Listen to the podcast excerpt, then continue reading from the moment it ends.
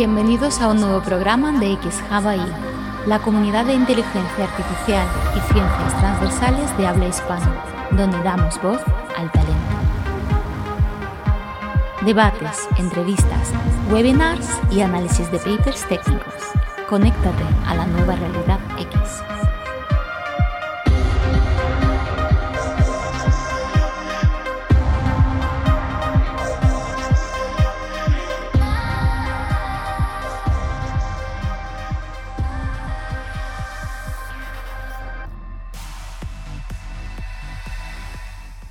What is intelligence?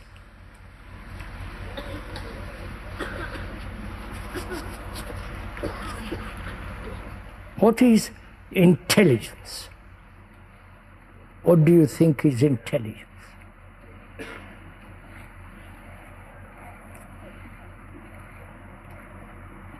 The meaning of that word, if you looked into a good dictionary, etymological dictionary, it points out interleggere, to read between the lines.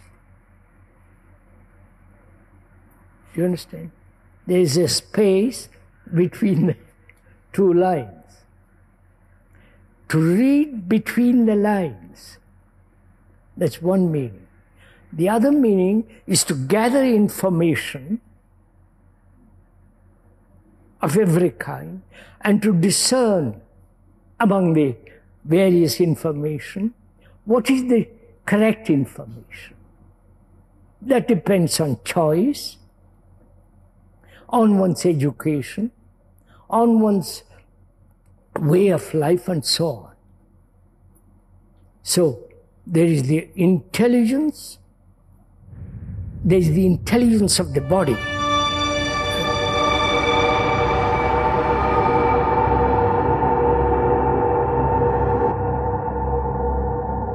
Big mind is obviously opening our mind to the infinite, just opening our consciousness to the infinite. It, again, I can use best the triangle. So if the left hand side of the triangle is the more restricted mind and heart, the, the, the mind and heart that we encase and we call that the self. It's, it's limited, it's finite, um, it's, it's contained in, in our story, who I think I am, who I believe I am, uh, you know, what I would call Gempo. Okay, that's the small mind. All this in this body, what goes on here and in my thoughts, my beliefs, my concepts, my opinions, my ideas, my notions about who I am. Okay, that's the limited, that's the left hand side. On the other side, big mind is when you throw all that out, when you drop all that, when you drop all the concepts, all the ideas, all the notions of who I am, all the, the story about it. And then I'm in that wonder, in that transcendent state where I just don't know who I am. I'm so big, but there's no one there to know. There's no subject object division. There's no one there to say, oh, I am this. There's no hearer, there's no listener, there's no seer. I am all, I am the whole, I am the infinite, I am the eternal. That's big mind. What we could call the absolute, what we could call God. Big heart is the apex. Big heart is when we combine or we include all the personal, the limited self, the small mind, the confined or limited mind, and the big mind. Out of the wisdom of big mind and the conventional wisdom of the limited self, we move to the apex, and that's big heart. We open our heart up to its limitless capacity, its unconditional love and caring. It's unconditional. At this point, my love for all sentient beings, my love for all inanimate as well as animate, for all all things and all beings, for the planet, is so beyond anything I can conceive of or imagine because it's beyond imagination, it's beyond conception. It's so open. But because it's balanced with big mind, because there's that balance, I can care infinitely. I can compare I can care without conditions, unconditionally, That's big heart. And then we take these two into our daily life and we function with wisdom and compassion. That's big heart, big mind.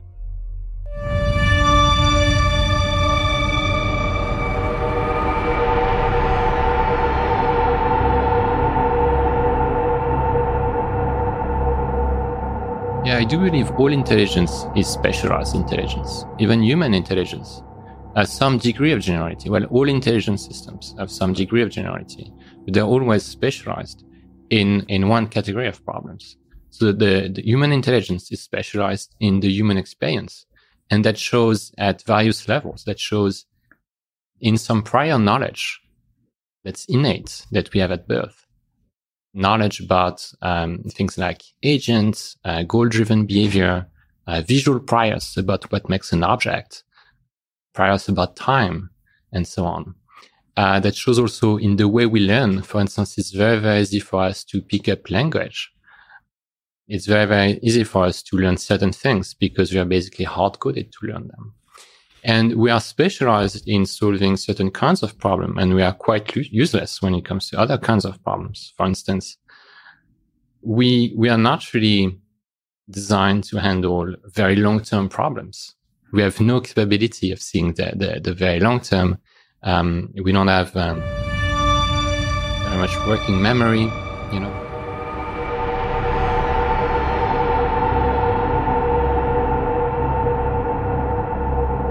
How far away do you think AGI is? He said Sam will probably tell you sooner than you thought. the closer we get, the harder time I have answering because I think that it's going to be much blurrier uh, and much more of a gradual transition than than people think. If you if you imagine like a two by two matrix of sort of short timelines until the AGI takeoff era begins, and long timelines until it begins, and then a slow takeoff or a fast takeoff. The world I think we're heading to, and the safest world, the one I most hope for, is the short timeline, slow takeoff. But I think people are going to have hugely different opinions about when and there you kind of like declare victory on the AGI thing.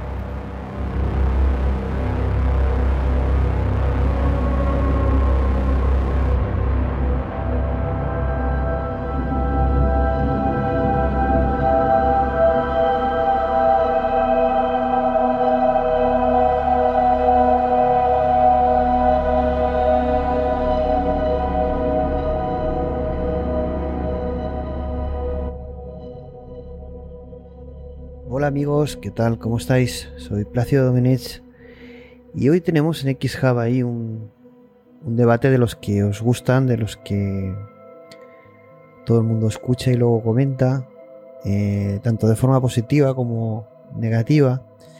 Bueno, pero eso lo, vamos a comentar ahora eh, más adelante, ¿no? Pero toca hoy eh, un programa allí creada a partir de. Nació este programa a partir de unas declaraciones de Sam Altman, CEO de OpenAI, donde decía que habían conseguido internamente la AGI. Luego lo desmintió y, luego hizo unas declaraciones que, bueno, en definitiva juega con cuando eh, se creará este concepto de AGI, que, que es diferente al de superinteligencia, a veces emplean uno, a veces emplean otro. Pero en definitiva, un, debate interesante de, de si la AGI es posible que, que haya sido creada. Espero que lo disfrutéis. Bueno, eh, habéis podido escuchar eh, previamente, eh, porque sabéis que solemos poner cortos o clips de películas, de declaraciones, de entrevistas, al principio y al final. Bueno, entiendo que las del final eh, también las escucháis, no, no paráis el audio, pero siempre al final eh, solemos incluir clips, contenido y algún mensaje subliminal. Y suelen estar en inglés la mayoría, depende, depende del programa, ¿no? Eh, cosa que algunos habéis dicho, oye, podrían estar en castellano y tal. estamos pensando porque ahora es relativamente fácil poder traducirlo o hacer un audio superpuesto que se traduzca, aunque sea un poquito más de trabajo, pero la verdad es que sin perder lo original, ¿no? Yo traducirlo directamente quedaría, aunque pudiera existir la posibilidad de clonar la voz, yo creo que no, me acaba de convencer y, de momento lo vamos a dejar así. Pero bueno, que sepáis que hay audios al principio, audios al final y en este programa vais a tener audios al principio, habéis escuchado a, a Jiddu Krishnamurti, el primero.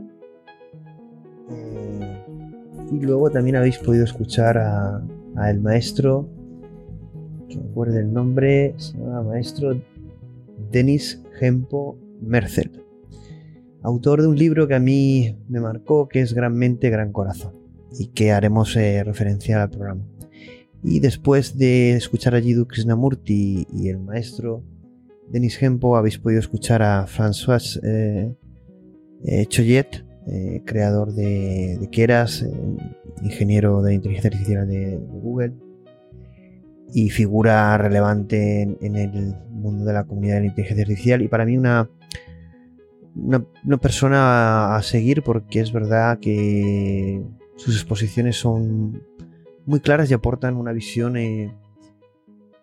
conservadora a veces, pero la verdad muy racional, pero mm, muy potente ¿no? en cuanto a conocimiento y en cuanto a poder conectar eh, eh, diferentes cosas. La verdad es que era, alguien que en principio no me atraía mucho, pero cada vez que voy escuchando cosas de él, cada vez me gusta más, pero sobre todo como, como lo comentaré también en el programa, a partir de una entrevista a un programa que tuvo con, varios. Eh, no me acuerdo exactamente cuál fue, aunque podría recordarlo. Eh, la verdad es que me impactó ¿no? su visión de lo que era la inteligencia artificial general. Eh, luego vais a poder escuchar a Ile Suskever, a Jürgen Smith-Huber, a Carmack, el creador de. el programador de ID, de, bueno, también el creador de Doom, Quake, eh, luego trabajador de Meta, pero luego se independizó, creó su propia compañía. Eh, eh, ha fichado después, que eso es muy interesante, Carmack, estaba mirando su compañía, ¿cómo se llamaba? Sí, ver si lo puedo decir rápido, sí. Nueva compañía se llama... Es una compañía exclusivamente enfocada al desarrollo de una AGI y se llama Keen, K-E-E-N, hay un tráiler hace poco que anunciando la compañía y lo importante es que han contratado a Richard Sutton, el, eh, el padre o uno de los padres del aprendizaje por refuerzo. Mm, muy curioso, ¿no? Que el equipo que están haciendo potente, ¿no? En cuanto a, programación, computación, eh, inteligencia artificial. Bueno, habrá, habrá que seguir esta compañía, ¿no? King qué es lo que da de sí en cuanto al desarrollo, único objetivo del desarrollo de, una AGI, ¿no? También está la de Elon Musk, la de X ahí, la que nos ha copiado, ¿no? la que nos ha copiado, pero. Pero bueno, también el, eh, está generando pocas noticias entre la actualidad de la inteligencia artificial y.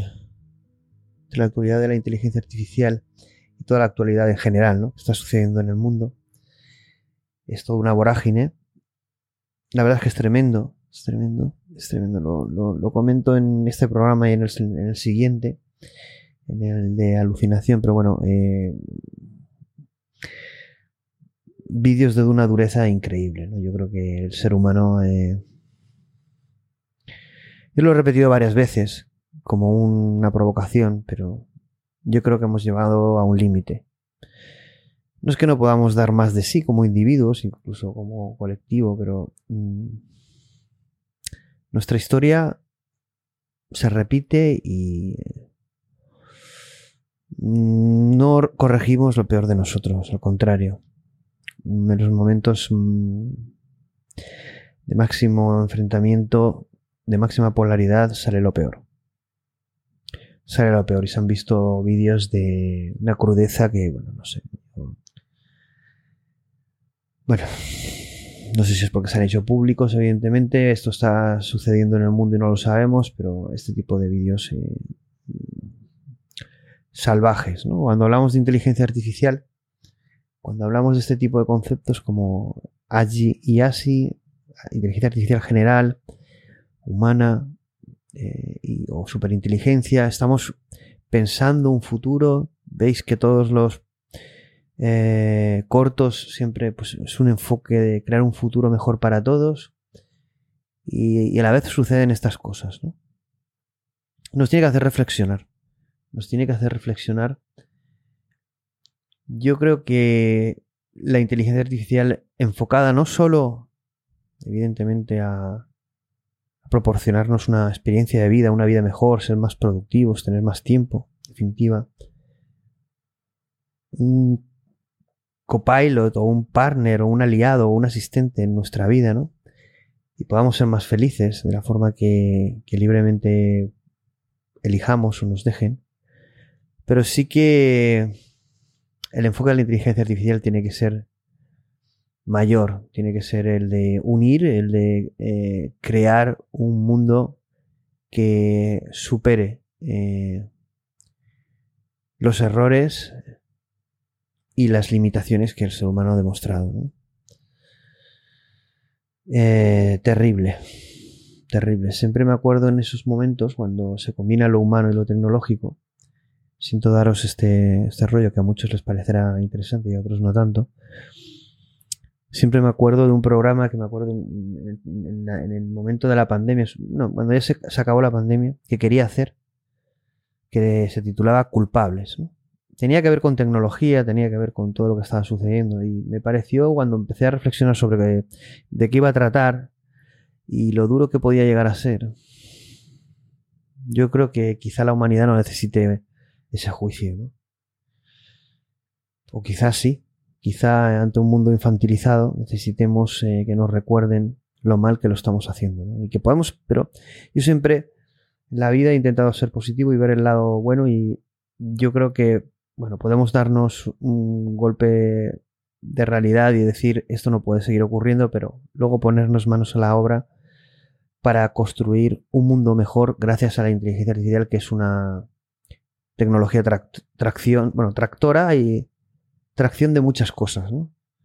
Eh, va a permitir evolucionar el paradigma actual, pero yo creo que lo que va a permitir es crear un, nuevo mundo a partir de un nuevo paradigma. Se nos abre un mundo de posibilidades. Pero bueno, hay las declaraciones que van a ser bastantes de, diferentes figuras.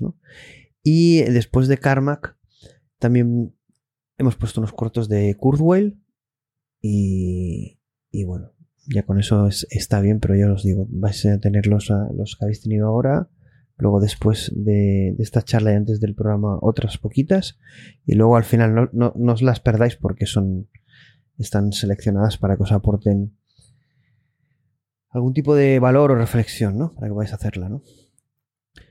Y hablando de ese mundo de posibilidades que se nos abre con la inteligencia artificial, este próximo martes, 17 de octubre, en Alicante, en el Real Club de Regatas, a las 9, bueno, pues eh, hay un evento, una jornada presencial organizado por España Digital, Acelera Pyme, por Cámara de Comercio, titulada Empresa e Inteligencia Artificial Unidos para Crecer.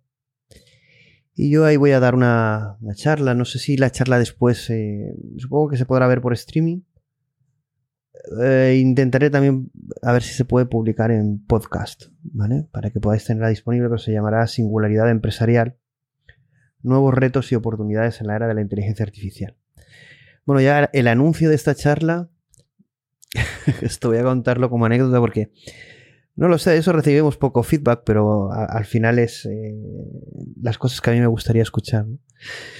También los chascarrillos, ¿no? De, bueno, la comunidad de XJava ahí, en la comunidad de, la inteligencia artificial en español y en España sobre todo, ¿no? Pues bueno, tenemos nuestras disputas y nuestras eh, opiniones, visiones, ¿no? Pero bueno, luego supongo que hay, hay gente que no... Que yo, yo, yo, yo me hago amigo o soy, vamos, no tengo no es que no pueda ver a alguien en particular, quizás soy más eh, de un tipo de visión, un, tipo de contenido y eh, una, actitud ante este tipo de tecnología y esta nueva era, ¿no? Y pueda criticar o simplemente no gustarme tanto otra, ¿no? Pero como nunca es nada personal, ¿no? Pero bueno, yo, yo, yo, sé que cuando eh, como está ocurriendo con XJava ahí, se, se tiene éxito de creas tanto gente que te sigue y que te aplaude como gente que no, que vamos, que si pudiera, eh, pues eh, directamente no estaríamos, ¿no? Pero nunca he hecho caso, desde que he sido bien jovencito, pequeño, eh, siempre he sido muy independiente y líder en eso y no, no me he fijado en, el de al lado, sino lo que he intentado es en, ese, en este mundo lleno de posibilidades, qué podemos hacer como creadores, ¿no? Y para construir un mundo mejor, para tener impacto en la vida de, de las personas, ¿no? Y bueno, hablaré sobre ello, hablaré sobre el momento singular que, supone esta nueva era de la inteligencia artificial, el estado del arte de estas tecnologías y qué supone para el mundo empresarial, cuáles son los retos y oportunidades. Y, esta charla, pues evidentemente es, un, una charla más aterrizada, más con un enfoque práctico, aunque tendrá esa visión y estilo XHub eh, eh, propia, ¿no? Eh, que, nos diferencia. Y bueno, esto ha sido muy aplaudido por, por, por, gran parte de la comunidad. Desde aquí yo lo agradezco y os ofrezco a muchos que, que, quizá no compartáis algunos contenidos que puedan tener un enfoque más, eh, no sé, si filosófico, más, eh, más futurista o a medio largo plazo, más eh, ponerse a imaginar, ¿no? Eh, XHub, desde que surgió, eh, hemos hecho ese tipo de contenido, desde el más técnico, eh, analizando papers, trayendo talento de primer nivel, técnico, pero también eh, multidisciplinar, transversal. También hemos analizado temas del futuro, del presente, temas mm, todos relacionados con la inteligencia artificial, pero incluso algunos también alejados, ¿no? Como fuese y esa serie de IAX ahí donde analizamos el eh, crea tu propia realidad y, el poder de la intuición, ¿no? No sé si los habéis escuchado, pero bueno, fueron dos programas muy interesantes que queda pendiente, la verdad es que tenemos algunas series malditas, queda de, ese pendiente el tercero, que sería el de propósito, ¿no? El definir el tema de propósito que, que aquí en este programa de, de allí se comenta, ¿no? Pero bueno, quien pueda estar en Alicante el día 17, eh, pues siempre se agradece que, que, os podáis suscribir y también agradezco desde aquí todo el apoyo que general eh, de fans y a veces de a veces detractores. No digo que sean haters ni nada personal, yo creo que estamos todos en esta en el camino de intentar que esta tecnología sea protagonista, pero en definitiva impacte en la vida de, de la gente y podamos construir un mundo mejor. Estamos todos ahí eh, y, y, y, todos eh, en, en, esa en, esa preocupación, ¿no? Entonces, eh, desde aquí, pues agradecer y seguramente, pues, mi intento a muchos de los que no están muy a la línea editorial de XJavaí, que, que es muy amplia, pues quizá volvamos a intentar traeros para hacer un X-Talk con un debate de estos intensos y atractivos y poder debatir eh, todo este tipo de cosas, ¿no? Pero bueno, y también personalmente, eh, pues, eh, bueno, siempre el esfuerzo máximo por dar una visibilidad a esta tecnología desde un punto positivo. También una toma de conciencia, es decir, no un enfoque positivo e infantil, sino eh, riguroso, serio y profesional, pero también soñador. Eh, y, y, en este sentido, bueno, mi, mi, labor y esfuerzo es máximo, tanto como apasionado de, de, la tecnología y en concreto de la inteligencia artificial y, todo lo que la rodea, pero también como ser humano y también como empresario y emprendedor, ¿no? de, de, poder de, divulgar y difundir este, estos temas de una forma diferente. Y sobre todo lo que digo siempre, ¿no? Nunca eh, en este sentido ir como poseedor de, la verdad, más que de la mía propia, y, y, nadie se tiene que sentir ofendido, ni siquiera ante a lo mejor a veces porque es mi estilo, alguna provocación dialectal, incluso en imágenes. eh, esas imágenes de, con Rafael Monter de, eh, que tocaban quizá la sensibilidad de algunos creyentes. Yo creo que no fue así, no fue hecho con ese ánimo, pero bueno, me llegaron algunos comentarios. Yo tengo esa visión holística de todo, de, de- la inteligencia artificial, pero en definitiva de- del ser humano, de la realidad del mundo, y eso es un poco lo que intento trasladar. Lo hago o intento hacerlo lo mejor que puedo. El éxito de ahí es el del equipo y el de la comunidad sobre todo. Eh, yo eh, no es que sea secundario, evidentemente, pero es importante también mi labor, pero yo creo que ahí sin todo el talento, todas las personas que han participado, pues no sería, no sería.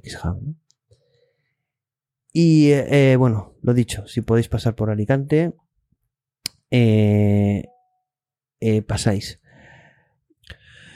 Y sabéis que tenemos algunos programas pendientes. mm, En el que actualmente estamos trabajando es el de Geoffrey Hinton, Inside X, que está ya bastante, bastante a punto. Bastante a punto. Además, vamos a incluir eh, una última charla de Geoffrey Hinton en 60 minutos.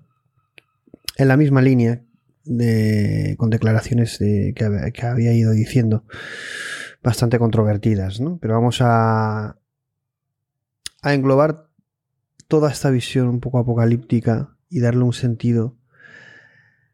Y yo creo que un porqué a todas estas declaraciones de Geoffrey Hinton, uno de los padres de la inteligencia artificial actual, y, y ver eh, qué es lo que está pasando y por qué eh, esta visión tan apocalíptica, si es eh, realista o no, si hay que tenerla en cuenta o no, pero en definitiva no solo vamos a analizar eso, sino vamos a analizar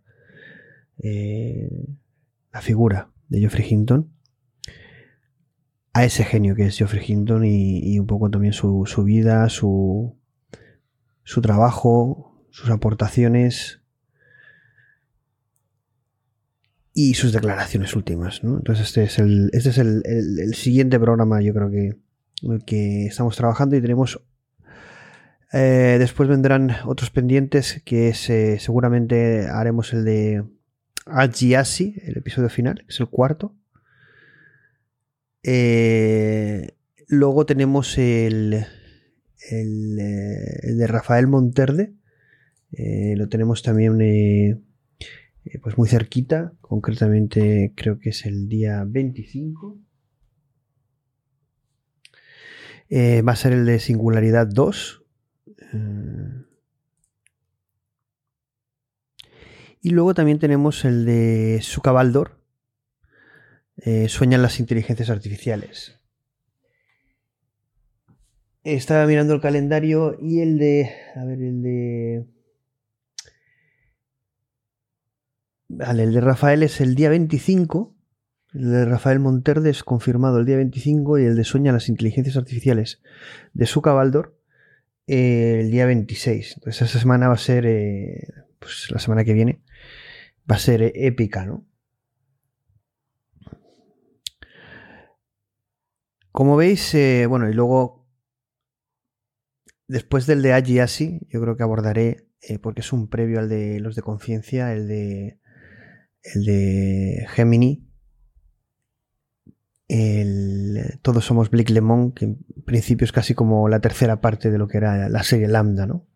Los que sois seguidores de, de XHub, pues eh, lleváis tiempo pidiendo este programa, que casi lleva un año y, a veces nos tenéis que disculpar, ¿no? Yo publicaba eh, el otro día, esta semana, en LinkedIn y en Twitter, eh, programas leyenda o malditos. Bueno, son malditos no, evidentemente no es la palabra, pero leyenda en el sentido de que son muy esperados porque han sido varias veces anunciados, anunciados y por un motivo u otro. A veces es interesante el motivo de por qué no, no se publican. Eh, daría para un programa, ¿no? En el, en el backstage de, de. Y uno de los programas que a mí más me apetece hacer es el de el Basilisco de Rocco, el experimento mental que te cambiará la vida, ¿no? Ha sido anunciado, yo creo que dos años lleva anunciándose, ¿no? Es un programa eh, complicado y yo creo que puede tener un impacto, pues como lo tuvo en su momento cuando sucedió todo eso, ¿no? Si no, conocéis eh, el tema, pues buscad Basilisco de Rocco y por qué se armó tanta algarabía y tanto revuelo alrededor de, de todo este tema en el foro Les Bronx. Al final, tanto el tema de la AGI como pues, el tema de la inteligencia artificial, pero el de la nueva era, ese es un tema de... Para mí es una nueva era, supone un nuevo paradigma. Y, aquí quiero leeros eh, o recordar dos frases que a mí me gustaron mucho. Una es de eh, Anaïs Nin. Eh, Anaïs Nin es eh, realmente fue un novelista, un escritor mm, de, historias cortas. nació en Francia y, este autor eh, dice una frase que me gusta mucho, que es eh, que las cosas no son como, como son, sino como nosotros realmente somos o las vemos, ¿no? Pero yo creo que es más, eh, más interesante la traducción de que las cosas son como nosotros somos realmente, ni siquiera como las vemos, sino como nosotros somos realmente, ¿no? Ni siquiera la interpretación que les damos, sino hacia dónde queremos llevarlas. En definitiva, eh, esto enlaza mucho con otra frase de alguien que es eh, también muy interesante, que hemos hablado poco en X Hawaii, pero estoy pensando que quizá podamos hacer algún programa sobre, sobre este autor y sobre su obra. Estoy hablando de Robert Anton Wilson, autor de la obra Prometheus Rising, un libro de 1983. Y quizá hagamos un, ya digo, un, programa sobre Prometheus, sobre Racing y todo lo que deriva sobre, sobre lo que hay detrás de, este libro. ¿no? Pero si queréis buscar sobre ello, pues eh, ampliáis información. Pero por no hacerlo muy largo, voy a, leeros una frase que dice Robert que me parece muy interesante para el tema que estamos tratando del año. Dice lo siguiente, dice, todo tipo de ignorancia en el mundo resulta de no darnos cuenta que nuestras percepciones son apuestas. Creemos en lo que vemos y luego creemos en nuestra interpretación de ello. La mayoría de las veces ni siquiera sabemos que estamos haciendo una interpretación. Pensamos que esta es la realidad. Y esto es algo que sucede mucho cuando se toca el tema de la inteligencia artificial general, pero en definitiva cualquier tema relacionado con inteligencia artificial que aborde una visión más allá de, lo técnico o, incluso desde la parte técnica, ¿no? Eh, una tecnología eh, que no sabemos explicar eh, por qué estos impactantes resultados, esa emergencia de posibilidades y de eficiencia, ¿no?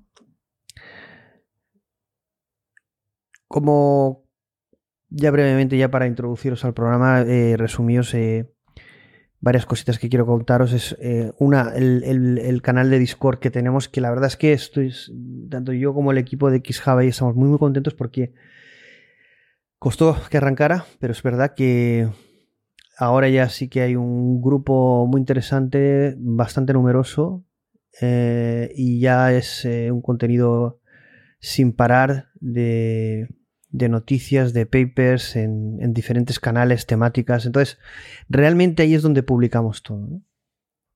Luego en, redes sociales, pues lo más relevante, o si queremos dar alguna opinión o hacer publicidad de algún contenido. Entonces, solo puedo eh, recomendaros que nos pidáis el enlace para, que, para poder entrar y, disfrutar de todo el contenido. Es gratuito y podéis eh, disfrutar de todo el contenido y, participar con la comunidad de debatir. Eh, todo este mundo de XJava y también evidentemente, como no, de, esta era de la inteligencia artificial. Seguidnos, como siempre digo, en redes sociales, suscribíos si no estáis suscritos al canal de YouTube o Twitch, eh, apoyadnos y sobre todo, eh, si tenéis la aplicación o vuestra plataforma de podcast favorita es Evox, que es la que os recomendamos, aunque estamos en prácticamente todas, eh, si podéis haceros fans o apoyarnos económicamente con la cantidad que consideréis, pues es un gran apoyo porque es verdad que estamos haciendo una gran apuesta, tanto por el tema del podcast como a medio plazo en tema de vídeo, eh, revisar el tema del canal de YouTube para potenciarlo muchísimo más, eh, tanto en cantidad como en calidad, y necesitamos, necesitamos todo el apoyo que podamos recibir, ¿no? Eh, en definitiva, es para invertirlo en, en contenido, en la comunidad, en este mundo apasionante, ¿no? Bueno, os espera más de tres horas, o tres horas aproximadamente. Eh, son programas, es verdad que eh, densos. En LinkedIn esta semana me hicieron un comentario que me acuerdo que di referencias de, algunos de los programas de, de XHub y, debatiendo, era un tema, no sé si de si la inteligencia artificial me preguntaron, bueno, había un debate sobre si la inteligencia artificial va, a poder replicar sentimientos o emociones humanas, temas biológicos, bueno. Y, yo hice referencia a varios programas, ¿no? Poniendo el link y me, y me, contestaron, bueno, es que son tres horas, yo no tengo ese tiempo. Bueno, si no tenéis tres, tres horas de tiempo para dedicar al mundo o nueva era y a nuestro canal, si necesitáis un TikTok o cinco minutos para resumir algo que no se puede resumir en ese tiempo, no somos vuestro canal, no somos eh, una fuente a consultar. Hay otros, hay otros canales que yo llamo cariñosamente, entre comillas, Disney, que os pueden dar información muy rápida y muy, de forma muy directa y no entran a profundizar en, muchas cosas que nosotros hacemos que nos hace un canal, un podcast único. Eh, no solo por mí, como he dicho, sino por toda la gente que viene en la que podemos expresar con el tiempo que necesitemos eh, muchas ideas y la verdad es que al final nos faltaría tiempo, no, serían tres horas, sino serían varios programas y contenido de diferente tipo. ¿no? Entonces, sí es cierto, X Hawaii no son programas de 20 minutos, de 10 minutos, aunque podemos hacer cortos, que los vamos a hacer en TikTok, en YouTube, Shorts, pero sí, nuestros programas suelen ser bastante densos. Mis introducciones lo mismo, si no, si las queréis saltar podéis eh, pasar directamente a, al programa. Entonces todo esto es voluntario y, entonces no quien esté alineado perfecto y quien no, pues hay, hay otras, otros programas, ¿no? Pero bueno, quien no esté dispuesto a invertir tiempo en explicaciones o en debates, eh, pues que se quede con su verdad, aunque sea eh, la suya propia y sin contrastar ni siquiera poderla debatir y tan felices.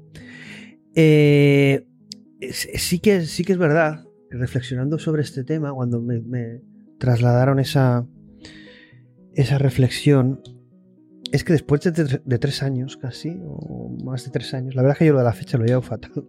Yo creo que necesito el chip o, ampliar memoria, ¿no? Es normal.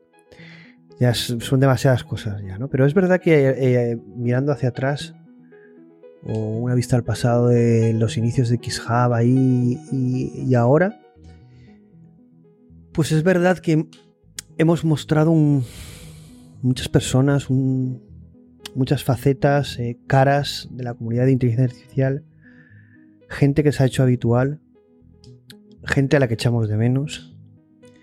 Eh, y es verdad que ha supuesto un espacio de debate de determinados temas con, gente muy, en definitiva, XHub ha permitido eh, dar protagonismo a, esas personas. Personas que tienen sus seguidores, que tienen sus.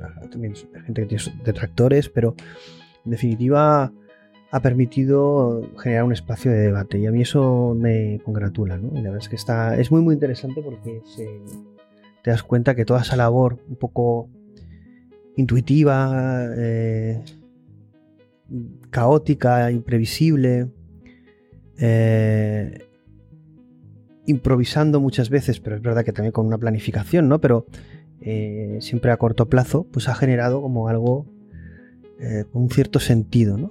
Es, curioso, ¿no? me gusta, ¿no? Yo creo que hacia lo que se está generando y creo que eso solo acabamos de empezar, ¿no?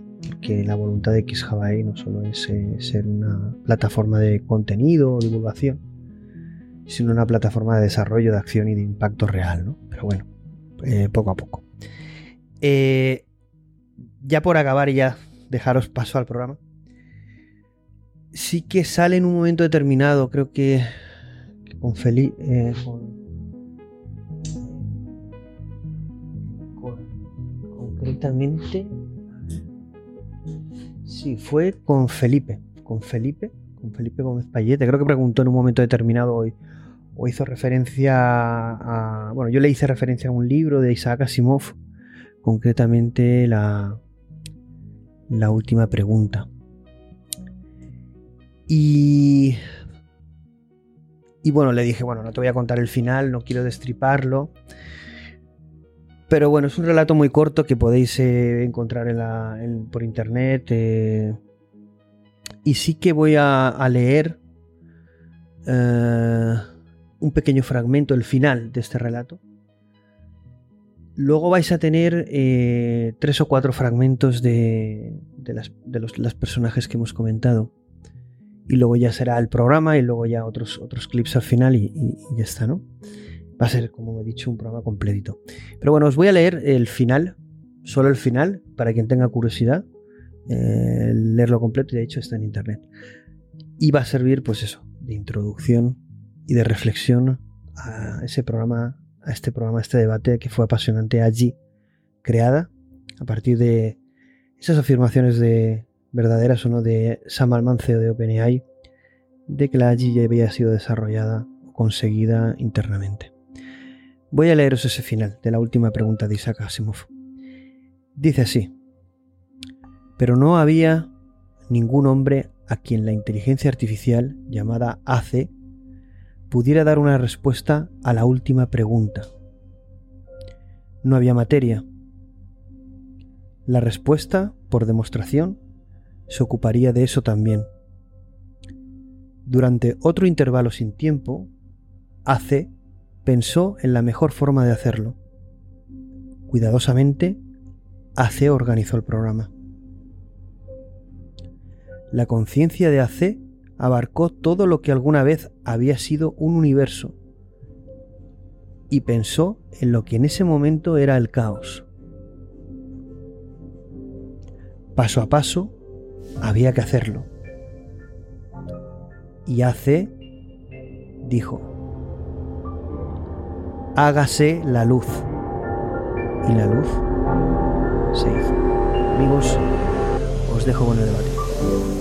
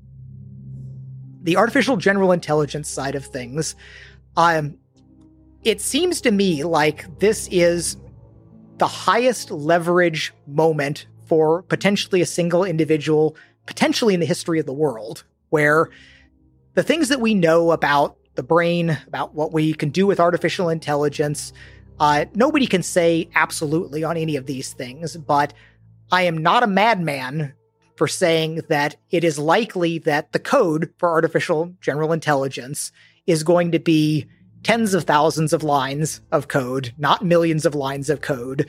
This is code that conceivably one individual could write, unlike writing a new web browser or operating system. And based on the progress that AI has, machine learning has made in the recent decade, it's likely that the important things that we don't know are relatively simple. There's probably a handful of things, and my bet is that I think there's less than six key insights that need to be made. Each one of them can probably be written on the back of an envelope. We don't know what they are, but when they're put together in concert with GPUs at scale and the data that we all have access to, that we can make something that behaves like a human being or like a living creature and that can then be educated in whatever ways that we need to get to the point where we can have universal remote workers where anything that somebody does mediated by a computer and doesn't require physical interaction um, that an AGI will be able to do. We can already simulate the you know the equivalent of the Zoom uh, the Zoom meetings with avatars and uh, synthetic deep fakes and whatnot. We can definitely do that. Uh, we have superhuman capabilities on any narrow thing that we can uh, that we could formalize and make a loss function for. But there's things we don't know how to do now. But I don't think they are unapproachably hard. Now that's incredibly hubristic to say that it's like, but I think that what I said a couple years ago is a 50% chance that somewhere there will be signs of life of AGI in 2030. And I've probably increased that slightly. I may be at 55, 60% now because I do think there's a little sense of acceleration there.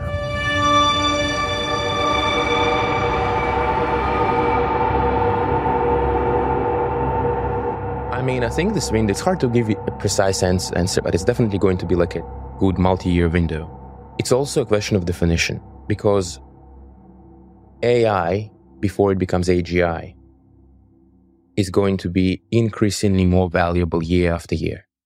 I'd, I'd say in an exponential way.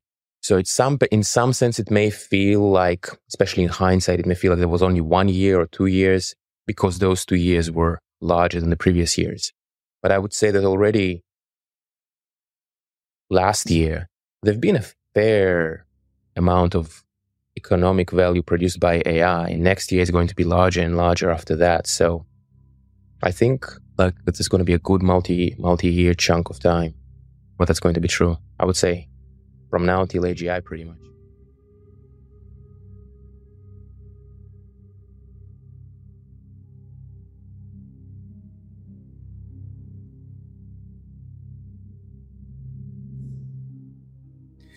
Hola, buenas tardes a todos amigos, ¿qué tal? ¿Cómo estáis? Hoy eh, un X debate ahí muy especial, muy esperado, eh, porque siempre que tratamos el tema de AGI es, eh, es siempre son programas súper seguidos y súper comentados. Pero bueno, este programa AGI creada sale a raíz de las declaraciones de Sam Altman, el CEO de OpenAI, y nos va a servir como excusa para poder hablar del desarrollo de, este concepto de AGI y si realmente, como dice Sam Altman, está creado o no, aunque luego hizo unas declaraciones. En definitiva, abordar este, este concepto tecnológico, este concepto o hito de desarrollo tecnológico humano. Y, vamos a, abordarlo, pues eh, además lo he, traído de esta manera, ponentes, quizá desde un punto de vista más humanista, que bueno, conocéis porque eh, tenemos a Felipe Gómez Payet y Paz eh, Torres. Hola, ¿qué tal? Hola, buenas tardes. Y bueno, siendo conocedores también de cosas técnicas, evidentemente, eh, ahora se explicarán un poquito ellos su perfil para quien no los haya escuchado nunca, pero son habituales de nuestros programas de XHAV y también de los debates de AGI. Seguro que, que proporcionan ese componente humanista, aunque nuestro otro ponente de lujo, que ya teníamos ganas de contar con él y que es eh, Aitor Moreno, Fernández de LZ. Hola, hola Aitor, ¿qué tal? Hola, buenas tardes. Pues evidentemente con Aitor tenemos eh, la parte técnica, ¿no? Esa visión técnica y aterrizada de todo lo que podemos estar hablando eh, y darle un cierto rigor desde el punto de vista técnico, ¿no? en definitiva, vamos a confrontar esas dos partes y yo en la presentación, pues bueno, voy a intentar eh, aproximar este tema a la actualidad, a muchas noticias, a muchos papers, a muchos logros técnicos que muchos conoceréis y otros no. Pero yo creo y espero que os van a sorprender y no sé si os van a hacer cambiar de opinión como a mí, no lo sé. La idea era preparar un poco una sorpresa de un contenido bastante denso. Vamos a hacer debate de cosas, de noticias, pero también desde un punto de vista divulgativo, de algún aspecto técnico, pero que se puede comentar sin conocerlo en profundidad, ¿vale? Y después de eso vamos a, después de ese recorrido, pues eh, veremos si seguimos opinando lo mismo de si la AGI está cerca o no, si se ha creado o no, que evidentemente no lo sabemos, pero el debate está pues muy, muy on fire, que digo yo, muy candente en, tanto en la comunidad, en las redes sociales, etcétera. ¿no? Antes de empezar y entrar en materia, eh, si queréis, eh, os vais presentando para quien no, no, os conozca. Empezamos, si queréis, por, por orden al revés, por Paz, luego por Felipe y luego por Aitor. Paz, brevemente una introducción Muy breve introducción para quienes no hayan estado presentes en otras ocasiones en que hemos tenido el placer de estar aquí contigo, Plácido. Eh, yo tengo de, de, estudios académicos y, y, cierta experiencia en ámbito jurídico, de derecho, de derecho internacional y comunitario, junto con experiencia en el terreno tecnológico por el desarrollo profesional, especialmente en los años de nacimiento de Internet, en una compañía que se llama Cisco Systems, Cisco Systems, pues con muchos años de, pioneros y avanzadillos de muchas de las cosas que ahora estamos viendo. Eh, soy una gran apasionada de la multidisciplinariedad y de la transversalidad y por eso siempre he tenido funciones especialmente haciendo de hub, ¿no? de, de, de, juntar legal con business, con operaciones, los técnicos, los ingenieros, los, los marketingianos, etcétera, para que haya lenguajes compartidos. Muy necesario ahora, ¿no? Muy necesario en, al abordar este tema. Por eso que, que la inteligencia artificial, si es algo, es un tema de gran complejidad que tiene esa transversalidad, esa multidimensionalidad, que es una de las cosas pues, que más hemos querido reflejar en el pequeño libro, la pequeña obra de primeros pasos, digamos, para comprender ¿no? una persona que no sabe nada sobre inteligencia artificial, porque queremos incidir en, en esas múltiples dimensiones y que eso nos permita adquirir criterio eh, no parcelado, ¿no? sino cada vez más teniendo en cuenta la foto, la, la foto mm. Una visión holística y multidisciplinar y transversal. ¿no? Es, es, un reto muy complicado, ya no solo técnicamente, sino a nivel humano, ¿no? Y de implicación y de impacto, ¿no? Pero bueno, Paz, eh, para quien es, es, habitual, ¿no? Hemos tenido varios programas y, y, seguro que eres ya muy conocida porque los programas hablando de la AGI donde habéis participado pues han sido muy seguidos y la gente que ya te conoce sabe que vamos a tener un debate intenso seguro. Intenso, seguro. y con Felipe. Pero pues... también es verdad, eh, por matizar, que seguro que también Felipe en ese sentido puede ahondar, eh, somos grandes partidarios del I en vez del O. Es decir, que hay cosas que se establecen como contrapuestas, ¿no? cuando en realidad son, son complementarias en la medida en que sepan compenetrarse. ¿no? Entonces hay muchas posturas eh, que puedan resultar en un inicio muy antagónicas, que, que en, el, en, el, fondo, bueno, hay con matices, ¿no?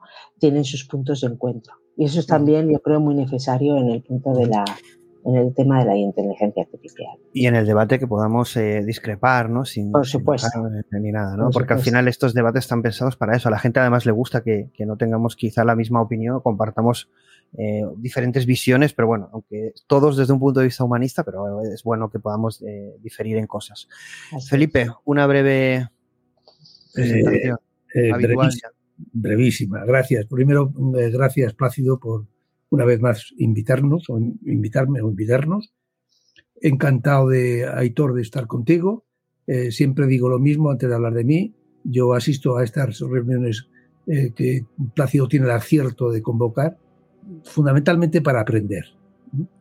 Porque, porque son momentos en donde saltan tantos puntos de vista que se aprende un montón. Eh, ¿Quién soy yo? Pues nada, yo soy una persona que tiene la doble formación dura y blanda. Como dura soy, soy ingeniero, aunque por casualidad, pero ingeniero. Y después me enfrenté a las ciencias de la naturaleza eh, como geólogo y después eh, al mundo de la administración de empresas. De hecho, mi vida eh, profesional eh, se divide en dos partes, una en el mundo del negocio, en IBM, Paz ha estado en Cisco Systems, yo en IBM, casi un cuarto de siglo, y aparte en el INI y cosas así de minería. Y después en dos fundaciones. He tenido la fortuna de crear por, por cuenta ajena dos fundaciones españolas, eh, creo que importantes. Una, la Fundación Comillas, en, por cuenta de Caja Cantabria y para la producción de conocimiento multidisciplinar. Y la otra es la Fundación Amancio Ortega, por cuenta del fundador de Inditex, eh, que en sus orígenes, sus 11 primeros años, estuvieron dedicados exclusivamente a favorecer el, el desarrollo cognitivo, educativo de la región de Arteixo. Eh, este es un calidoscopio, pues soy consciente de él, pero que me, yo creo que es útil para enfrentarse a temas nada más y nada menos como los que nos, con los que nos provoca Plácido. ¿no? Exactamente. Requiere, requiere, muchos puntos de vista, requiere tener en lugar de ojos calidoscopios. ¿no? Y esto es todo. Bueno, este, yo, yo eh, casi os advierto que casi cada slide es un programa, ¿vale? Entonces, vamos también a intentar, pues bueno, eh, va a ser bastante intenso, pero muy interesante. Creo que además eh, va, a provocar el, que pensemos y repensemos qué está sucediendo. Y para mí era importante que estuviera Editor. Hola, Editor, ¿qué tal? Hola, buenas tardes. Bueno, Aitor, pues eh, si quieres preséntate y luego diré por qué es importante también que estés aquí, pero ya lo he comentado, pero bueno, Aitor, ¿quién es Aitor Moreno Fernández Aparte de ser eh, designado el, eh, uno de los mejores talentos, el primer año fue José Luis Prado, el segundo año fuiste tú. Veremos este tercer año quién es, ¿no? Pero bueno, sí que queríamos eh, distinguir a, talentos de inteligencia artificial. En, bueno, Aitor, se oye mucho del ruido de.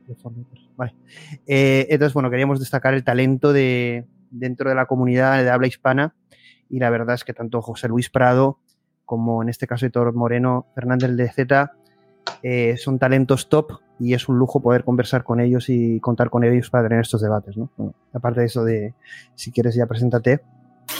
Pues en primer lugar, muchas gracias por invitarme a estos debates tan intensos, como dice Felipe. Y bueno, es un honor, es un placer estar con Felipe y con Plaz. Y yo también vengo a aprender, ¿eh? o sea que vamos, eh, totalmente. Aquí se trata de la innovación, ¿no? De, de donde se tocan un poco los extremos y donde salen, surgen las chispas, ¿no? Bueno, yo soy, yo soy el responsable de la unidad de inteligencia artificial en Ibermática, en IES Ibermática y ahora de computación cuántica, también del Departamento de Computación Cuántica. Soy doctor por, eh, por la Universidad del País Vasco en inteligencia artificial y también coordinador a nivel nacional en el grupo AMETIC de del grupo de neurocomputación, que estamos trabajando un poco esas tres patas, ¿no? La, pata de, la pata de inteligencia artificial, la pata de computación cuántica y la pata de neurocomputación. Yo creo que son las tres patas que, están provocando, ¿no? En, las interacciones que hay entre ellas, pues el, presente y el futuro de la IA, ¿no? Y todo lo que estamos viendo y más que podremos ver, pues va a venir dado por esos tres pivotes, ¿no? La computación cuántica como un acelerador de, de soluciones aplicado a la inteligencia artificial, que ya está siendo una realidad, y la neurocomputación como, como origen de nuevos modelos y nuevas topologías ¿no? de, de, redes neuronales que en los que, bueno, cada vez que ha habido un, nuevo descubrimiento en la neurocomputación y una aplicación de ese descubrimiento a nivel digital o a nivel quantum ahora, pues, pues ha habido un salto de gigantes en la parte de, de ella. Y bueno, pues eso es un poco en donde estamos trabajando. Bueno, contamos eh, con un plantel, como veis, de lujo. Vamos a, vamos a por ello. Y sí que es cierto que vamos a intentar provocar eh, tanto que aprendáis, porque como dice Aitor, es que este mundo de la inteligencia artificial, yo lo tengo que decir, ¿no? Estaba eh, con los últimos minutos metiendo slides, papers, bueno, es, cualquier persona está desbordada para mantenerse solo al día, ya no digo formarse, de tal cantidad de cosas. ¿no? Entonces, seguro que muchas cosas que vais a ver eh, son nuevas y os van a sorprender. Bueno, pero antes de, antes de empezar a, la noticia, de dónde viene y luego desarrollar partes técnicas, eh, noticias y, ver por dónde va el tema, eh, Alan Turing hacía una reflexión que también hacía Geoffrey Hinton y decía lo siguiente, que estamos construyendo máquinas que son capaces de aprender, pero de una manera que nosotros no podemos entender. Esto ya lo decía Alan Turing, pero ya lo, vuelve a decir Geoffrey Hinton. Yo creo que esto debe de marcar el, casi cada reflexión que hagamos. ¿no? Es decir, vamos a hacer eh, una visión antropomórfica de todo lo que estamos intentando eh, ver, entender o crear, pero hay que entender que quizá esto no llegamos a entenderlo por la complejidad que lleva y por cómo funciona y se crea. Y eso es una reflexión interesante, ¿no? Eh, no sé si tenéis algo que decir. Podéis puntualizar porque voy a ir avanzando slides, pero voy a, en cualquier momento vais a poder puntualizar. Es un gran reto, ¿no? Porque nos enfrentamos a un reto de algo que vamos a crear que quizás no llegamos a entender. Eh, no, es, no, es, una creación determinista, sino que es un, un, tipo de creación de un sistema complejo en el que el funcionamiento no es, eh, no puede ser predeterminado a priori, ¿no? Y esto es un gran reto y además ante un reto de construir algo tan potente, ¿no? Es, es, es, es una premisa muy que condiciona todo, ¿no?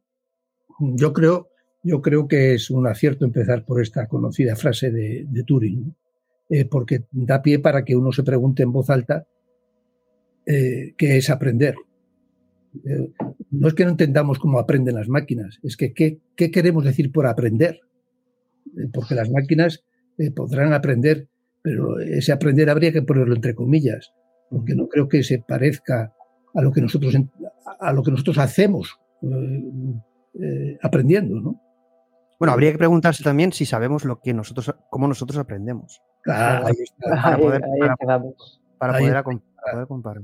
Bueno, yo he, traído, yo he traído un paper, pero no sé si nos dará tiempo, porque si no lo pongo al final, pero que lo publiqué en LinkedIn, un paper con definiciones de inteligencia, y hay un montón de definiciones de inteligencia. Eh, y, en la comunidad nos ponían, oye, falta la de Aristóteles, falta la de, pero es un paper entero con definiciones de Desde el comienzo de la humanidad. Es decir, que empezamos, empezamos bien, ¿no? A, ¿no? a no situarnos. Y vamos a poner otra, que bueno, eh, eh, aunque sea de Karl Marx, pues bueno, sí que me parece una reflexión, bueno, lo de a pesar de que sea de Karl Marx, nosotros estamos abiertos a cualquier reflexión.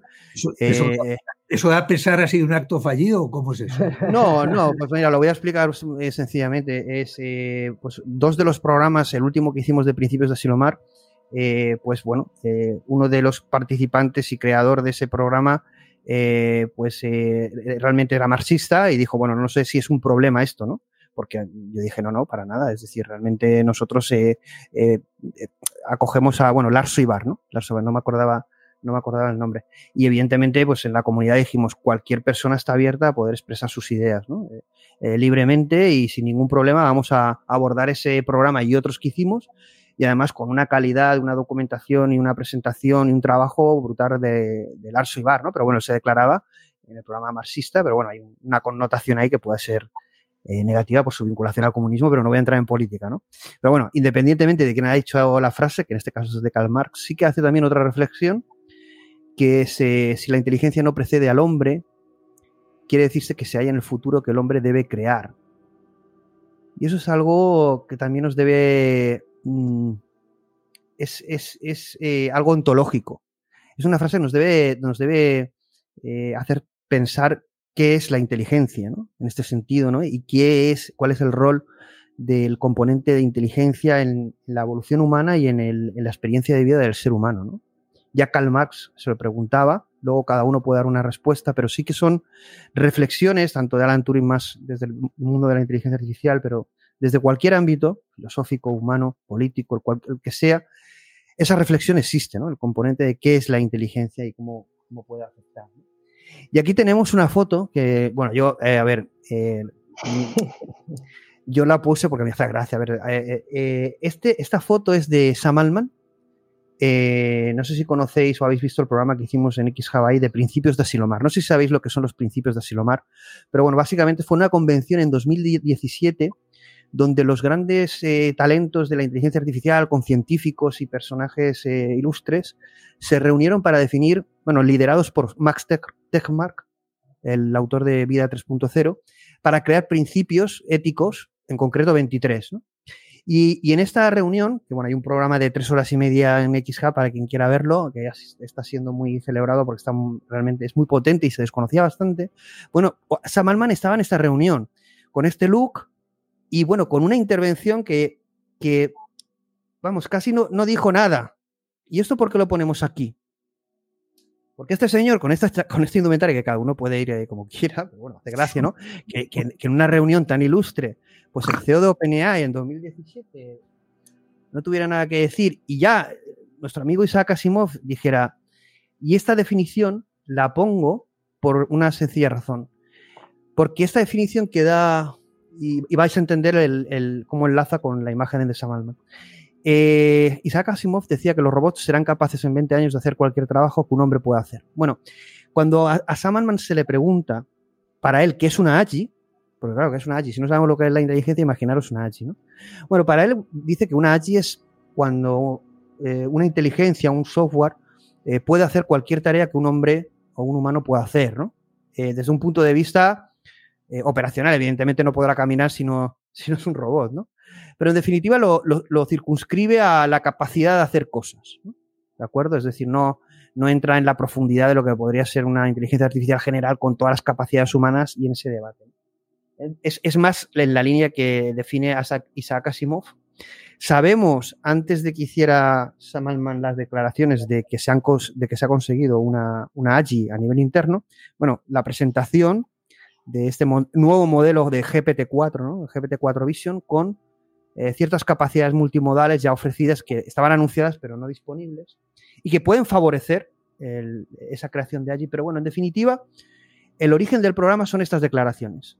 Bueno, este señor es en la actualidad mucho más bravo, ¿no? mucho más ahí, un poquito más cuidado, sobre todo cuando lo llamaron en el Congreso ya se puso la corbata y dejó las deportivas, pero eh, dijo que la AGI había sido conseguida internamente. ¿De acuerdo?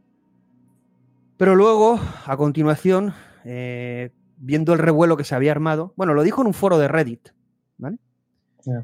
Pero él sabe, él sabe la, evidentemente que cuando diga algo va a tener un impacto importante. Y enseguida se desdijo, dijo que estaba bromeando y tal, pero luego eh, eh, luego en Twitter hubieron otras conversaciones y él dijo la cantidad de ingenieros que estaban trabajando en ello. En definitiva, este es el punto de inflexión o el punto inicial.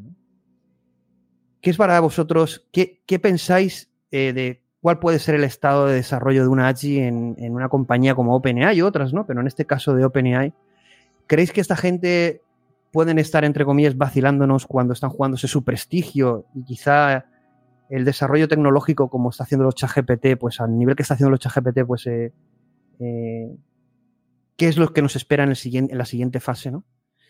Hay gente que ha tenido contactos con los nuevos modelos que se están desarrollando de GPT y dice que es mucho más de lo que podemos soñar. Eso sí que, lo, eso sí que no es un meme. Eh, y se han filtrado cosas y esto empieza a, yo en el desarrollo de la presentación, yo os voy a hacer esa pregunta, pero en el desarrollo de la presentación lo que voy a intentar convenceros es de que seguramente estemos mucho más cerca de lo que pensamos. Pero esto tendría un gran impacto en la sociedad y evidentemente en el mundo y en el desarrollo tecnológico, económico, en muchos niveles. ¿Qué pensáis de este suceso? ¿Qué pasaría si sucediera? ¿Qué pasa si lo han conseguido ya? Eh, ¿Es todo una broma? ¿Qué es lo que pensáis? Aquí sí que quiero declaración de los tres, claro el, que, el, que, quiera, el que quiera. Aitor, si te dejamos empezar. Venga, vale, pues, pues a ver. Porque bueno, porque Aitor, si vas a empezar tú, ahí voy a hacer un pequeño inciso. Es decir, sabes que el tema de Agi, cuando lo tocamos, o nos tiran piedras o provoca la algarabía. Bueno, bueno yo, yo, yo, voy a decir mi opinión en, base a mi experiencia, que, que, en realidad es un aprendizaje. Y luego, pues, eh, que es algo que Dios quiera. O sea, quiere decir que, yo voy a expresar lo que... A ver, yo creo. Hemos hablado de, aprendizaje, ¿no? Las máquinas son capaces de aprender. A ver, yo entiendo que sí, que el aprendizaje entendido como ah, aquella, aquella acción que en base a una experiencia el sistema es capaz de, interiorizar, ¿no? O de, almacenar eh, de cara a que cuando haya una situación en un contexto similar, pues sepa responder ¿no? De, en base a esa, a esa experiencia. Y esto puede enlazar un poco con la inteligencia. Inteligencia al final en latín se, significa saber elegir, ¿no? Y para mí un sistema inteligente es un sistema, aquel sistema en el cual ante una situación o un contexto desconocido sabe responder en base a su experiencia de una forma satisfactoria. Por lo menos sabe, sabe responder, ¿no? Sabe elegir, sabe elegir en un, en, en un contexto desconocido en un contexto de complejidad, que no, De complejidad que, no, que, no, se ha entrenado para ello. Ah, el aprendizaje es el entrenamiento ante esos nuevos contextos que se retroalimentan. ¿no?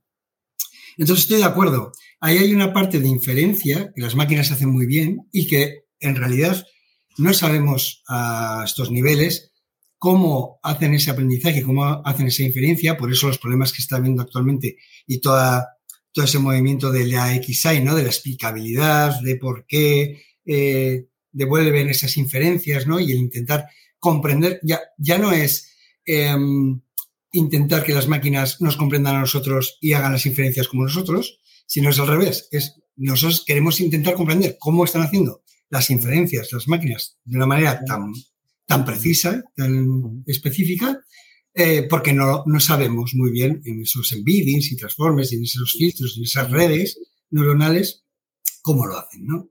y también estoy de acuerdo. Ah, perdón, sí, sí. No, no, simplemente un inciso porque se me olvidará. Hay un artículo eh, sobre justamente lo que está hablando Aitor de, del grupo de, de, de Anthropic, eh, del Anthropic de Cloud, el, LLM, y hay un artículo, pondré el link, donde explica lo que está, cómo intentan ellos buscar la explicabilidad en el modelo de lenguaje y cómo lo hacen, ¿no? Eh, y la verdad es que es muy interesante porque dicen, bueno, podemos entender hasta cierto punto cosas. Una, una, una única neurona no nos explica nada, pero hemos intentado hacer una composición y búsqueda de patrones. En definitiva, no tiene una, explica, una explicabilidad completa, pero la buscan. Y en ese artículo está explicado cómo lo hace una gran compañía como Anthropic. Es, es sí. interesante. Sí, o en la parte de visión, ¿no? Pues buscar los focos donde se, se centran los mapas de calor para ver, para intentar explicar por qué están detectando también, ¿no? a cosas que hace pocos años eran muy complicadas de hacer, pues con visión tradicional o con sistemas de semántica, análisis morfosintáctico, el lenguaje natural. ¿no? Y, y, estoy de acuerdo en la frase que decía, bueno, eh, las máquinas ser, eh, serán, mm, o la inteligencia eh, artificial general, será lo más parecido humana, a la humana cuando eh, las máquinas pueden hacer cualquier tarea que hacen los humanos. Y estoy de acuerdo. Pero hay una tarea que las máquinas no saben hacer, o sea, saben inferir muy bien uh, y hacen. Um, y, luego en, en, no hay una única, inteligencia, hay múltiples inteligencias: la matemática, la social, la, la, interdisciplinar, la. Bueno. Pero eh, en estas inteligencias, en muchas, las máquinas, mm, bueno, pues parece que lo hacen mejor que, los humanos, ¿no? Pero hay una, hay una parte que las máquinas no saben hacer, yo creo, que es el razonar sobre esas inferencias, que nosotros lo hacemos constantemente. Es decir, una máquina puede decir que, que, lo que está viendo es un gato o es un perro, pero luego no se pregunta el por qué es un gato o es un perro. Eh, no, no, no, sabe verbalizar, no, la sabe, metacognición, la metacognición de eso. eso es. no, sabe generar ni una ecuación matemática, ni una regla de lenguaje de lógica formal de primer orden, ni, una, ni, un, ni un texto siquiera que, que, que explique uh, por qué es un gato, o porque es un perro, o porque se cae una manzana de un árbol, o no. Y eso es lo que hacemos nosotros constantemente. Cada vez que aprendemos algo uh, por, por experiencia, luego intentamos darle un sentido y ahí es donde generamos ese razonamiento, ¿no? Y para eso hemos creado eh, herramientas sobre, para, para modelizar ese razonamiento, como son las matemáticas, el lenguaje, eh, las reglas, Editor, aquí una, aquí una, una cosita, porque nos vamos olvidando. De lo que tú estás reflexionando. Está claro que los humanos hacemos ese proceso, pero Geoffrey Hinton hacía una reflexión sobre lo que tú estás reflexionando y él decía, es que al final las inteligencias artificiales van a avanzar tanto que nos van a dar la fórmula que creó el universo y vamos a preguntarnos los humanos aún si siguen siendo inteligentes. Lo que quiere decir es que quizás esos procesos no están en lo que vamos a crear ni tienen por qué estar. Y bueno, encima consiguen pero, un, nivel, de capacidad que, que, que, claro. Pero será, serán muy buenos, como la famosa frase, ¿no? Serán muy buenas dando respuestas, pero les falta el hacerse preguntas. Ese es y, hacer, y, hacernos, y, hacernos, y, hacernos, el café, ¿no? Como decía. Y, y generar eh, hipótesis. O sea, nosotros estamos todo el rato generando hipótesis. Oye, ¿por qué se cae la manzana? Oye, ¿por qué? Y sobre esas hipótesis empezamos a intentar mmm, reflexionar, razonar sobre esas inferencias que conocemos. ¿no?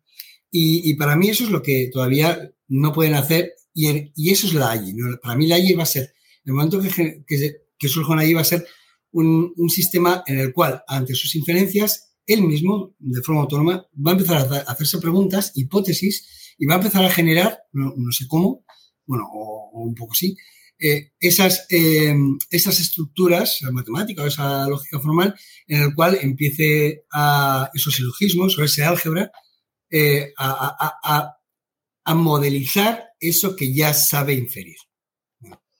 Bueno, ahí, va, ahí, prometido este editor que con lo que acabas de decir, lo que vas a ver te va a gustar mucho, que seguro que muchas cosas conoces, pero voy a mostrar un poco cómo lo que Aitor está reflexionando, como que falta, cuál va a ser el camino de la búsqueda de todo eso. Aparte de que también esto es eh, muy debatido en la comunidad, el desarrollo del sistema 1, sistema 2. ¿no? Sistema 1, modelos de lenguaje, modelo intuitivo, casi lo tenemos. El sistema 2 mm, menos, pero vamos a verlo, ¿no? Vamos a ver el sistema 2, eh, a qué nivel está y también enfocado desde modelos de lenguaje y desde otras áreas, ¿no? Pero veremos cómo, mm, eh, bueno, no se han conseguido cosas, pero el desarrollo en toda esa dirección es tan brutal que no sé el tiempo que va a tardar en que podamos hablar sobre eso. Lo vamos a ver, vamos a ver. A mí, a, mí, no me tienes que convencer de que estamos no, no, ya, ya. lo que pensamos, o sea que yo no, ya lo sé. De hecho, trabajamos en ello. Pero, pero efectivamente, eh, ya hay modelos que hacen hipótesis sobre física, sobre todo, sobre, sobre matemáticas, y que, o, sobre generación de nuevo producto farmacológico, por ejemplo, y sobre esas hipótesis empiezan a generar sus propias fórmulas, su propia formulación. Ah, bueno, pues, se están dando pasos, y efectivamente. y, lo, y luego, por otro lado, dicho esto, me parece, porque eh, luego decimos, el, en esa frase, el human level eye bueno, yo creo que estamos en el human like level I. O sea, es decir, para mí, el que una máquina parezca humana, eh, como ChatGPT, o dando esas respuestas que parecen muy humanas porque han sido entrenados para ello, no quiere decir que sean humanas porque les falta esa parte para mí de razonamiento, ¿no? Pero, y, combinar muchas IAs que hacen, al final, pues para mí va a ser una, sería una calculadora muy sofisticada, pero no sería una I, porque para que sea una I, para mí tiene que que eh, hacer esa parte de razonamiento eh, autogestionado. Y en ese razonamiento autogestionado, ya termino aquí, ¿no? es donde va a aparecer la, conciencia ¿vale? y la consciencia. La conciencia en el sentido de que todo lo que nosotros, eh, de alguna manera, razonamos para dar sentido a esa, a esa inferencia, dicen muchas veces, igual Felipe y Paz sabrán mejor, que, cuando vamos a tomar una decisión vital en nuestra vida, eh, el cambio de trabajo, la decisión ya la hemos tomado en nuestros circuitos en paralelo mucho antes de que le demos luego un razonamiento semántico a esa, a esa, a esa decisión. ¿no? Entonces es un poco eso, nosotros de repente lanzamos nuestro sistema en paralelo para tomar una decisión y luego montamos nuestra matemática, nuestra álgebra, nuestra eh, lógica difusa por encima, o sea, perdón, lógica formal y le damos un sentido. Entonces, uh, y claro, ese sentido siempre tiene, somos egoístas por naturaleza, siempre tiene un, una conciencia en el sentido de va a ser bueno para mí, no va a ser bueno para mí, va a ser bueno para mi familia. O sea, me, me, lo voy a sacar aprovecho, aprovecho. Aprovecho, ¿vale? sí, sí. Bueno, el debate va, vamos a... A ver, va, a haber mucho debate, pero, sí quería matizar eh, o, precisamente comentar sobre lo que está comentando, sobre lo que está diciendo Aitor, que es precisamente, yo creo que no la clave para decir, bueno, a ver, son calculadoras muy potentes, porque si es solamente esto, es eso, ya está pues más potencia, es más capacidad, una rapidez que no llegará nunca al ser humano y en ese sentido pues superiores, pero superiores para eso, para una cosa concreta que tienes que calcular, que tienes que... Perfecto. Ese paso de adquirir conciencia, de adquirir ese razonamiento, porque incluso hacerse preguntas, uno se hace preguntas porque tiene intención. ¿Qué intención tiene aquí? No la tiene. Es la que le da el conjunto de cómo se quiera programar, pero no es propia. Por tanto, adquirir conciencia y conciencia sin juicio, es decir, sin intención y sin valores que van incorporándose conforme que cada uno desde, por eso lo del uso de razón que se decía de pequeños, ¿no? A partir de los seis años, porque empiezas a generar ese juicio, ¿no? Te preguntas si está bien o mal que este señor te sonría o no, ¿no? ¿Mm? Es tu padre. Ah, pues sí, está bien. ¿Vale? Em, pero, y, ese proceso, efectivamente, eso lo vamos aprendiendo y lo vamos desarrollando, no solamente aprendiendo, sino que cada uno lo va desarrollando de una determinada manera, el más expresivo, el menos expresivo, el introspectivo, ¿no? Con diferentes caracteres. Todo eso, ¿cómo lo reflejas en un, en, una, en un agi, en una, en, la de quién? ¿No? Yo creo que has dado, la eh, clave, has dado la clave cuando has dicho te preguntas. Esa es la clave. Efectivamente, te preguntas. Las máquinas no se preguntan nada y tú has dicho, te preguntas. Y cuando te empiezas a preguntar es porque ya eh, tienes una intencionalidad. Efectivamente, hay, debe haber una intencionalidad. Pero bueno, eso se puede de alguna manera programar la intencionalidad, porque en el fondo, a, un nivel, eh, estamos, claro, hablamos, eh, las máquinas van a sustituir todos los trabajos de, los humanos, ¿no? Que es otra de las cosas que he puesto al principio. Sí, pero, pero estamos llegando a un momento que es un, va a sustituir a los trabajos mentales. Quiero decir que en la, revolución industrial los robots o las máquinas, en realidad las máquinas de vapor, sustituyeron los trabajos físicos, ahora estas sillas están sustituyendo trabajos mm, intelectuales que, que, ahora, pues con poco valor, ¿no? Eh, y cada vez con más valor. Eh, entonces, esa intencionalidad de alguna manera se puede, o sea, si, si pudiésemos inculcar a estos sistemas eh, esa, ese afán, como tenemos nosotros, de comprender nuestro entorno, de comprender el porqué de, de oye, cada vez que resuelvo una, un reto del porqué de, esa pregunta, me pregunto por qué me sonríe esta persona, me lo pregunto y soy capaz de razonarlo y, con eso gano un premio en la parte de Reformer Learning. Entonces, eh, eh, eso se puede programar, o sea, esa intencionalidad se puede programar. De hecho, se está, se está programando. Lo que pasa es que no se está programando para generar sistemas que se hagan preguntas a sí mismo y, y puedan razonarlos, sino se están programando. Yo, yo, no creo que sea eso tan, yo no creo que sea eso tan difícil de programar. Lo que es difícil es por qué cada persona es diferente y tiene un propósito, una intención distinta. es que ahí estamos, en la pluralidad. De pero, pero tampoco sabemos por qué nosotros eh, mm. tenemos una identidad, ¿no? Y, pero crearlo para una inteligencia artificial en la que nosotros seríamos sus creadores, pues sería una cuestión de darles un patrón, como tenemos nosotros eh, biológicamente varios patrones o no biológicamente, eso depende de las creencias, eh, le daríamos una identidad diferente a, o una semilla distinta a cada Agi y le permitiría tener un propósito diferente a cada una de ellas. Que respondería al propósito y la intención del creador de ese, de ese programa. Pero igual que el nuestro. No de la propia máquina. Pero, ¿cuál es, pero, a nosotros nos pasa igual. ¿Cuál es, nuestro, ¿Cuál es nuestro propósito?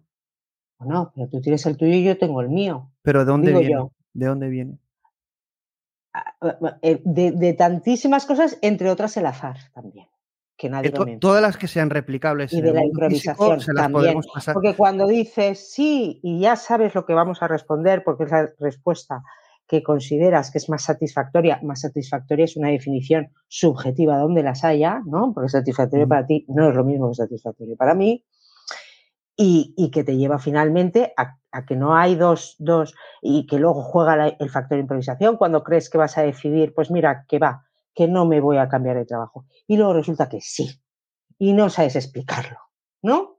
Y eso, y eso, y eso de dónde viene. Entonces, hay tantísimos componentes que desconocemos de cómo, de cómo nos componemos, cómo nos hacemos, cómo nos desarrollamos y cómo evolucionamos hacia, hacia, hacia el futuro y, con, y, y, llevando todo lo que traemos del pasado, del contexto, de la vida que has tenido, de la que no has tenido, etcétera, eh, que eso, claro, a ver, vamos a ver, la pregunta para mí del millón, y hace poco lo leía en, un, en un, abstract del Economist, ¿no? La, la, pregunta del millón aquí es, ¿por qué ese énfasis, y estoy hablando de énfasis de tal horario, ¿vale? De todo el dinero de inversión, va a intentar solventar, hacer como si fuera el ser humano, pero sin el ser humano. ¿Qué ganamos?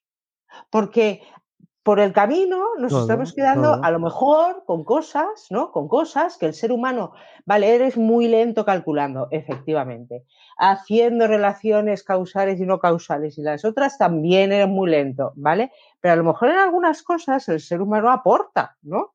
Pero no, vamos a hacer todo como si fuera 100% eh, el ser humano, sin serlo y sin saber lo que nos estamos llevando por delante, que son las facultades esas que no conocemos bien, ¿vale? Que no podemos replicar y por eso decimos, ah, es que no hay conciencia, ¿qué es conciencia? Ah, no sabemos muy bien, pero lo quitamos.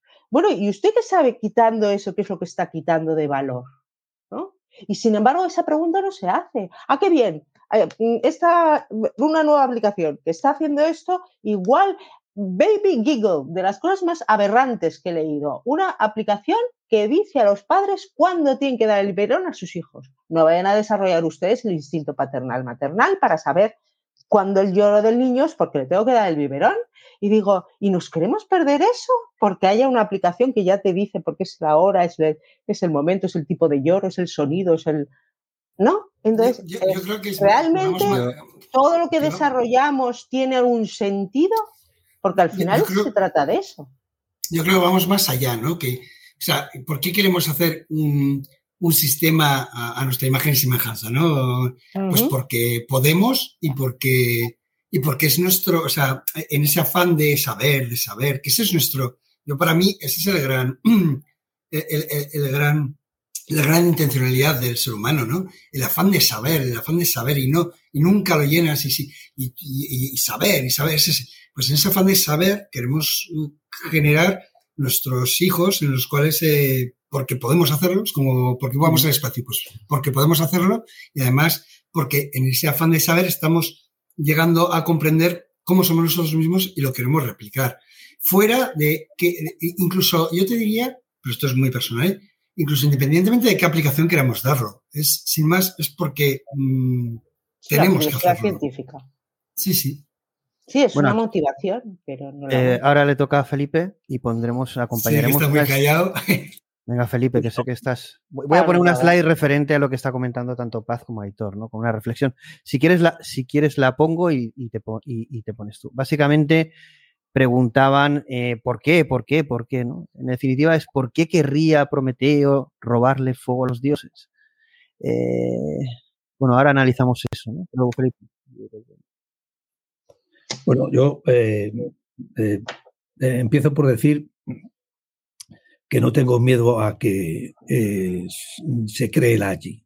Ningún miedo, ningún miedo. Es más, creo que se, se acabará creando. Pero para eso tenemos que ponernos de acuerdo en qué significa la A, la G y la I.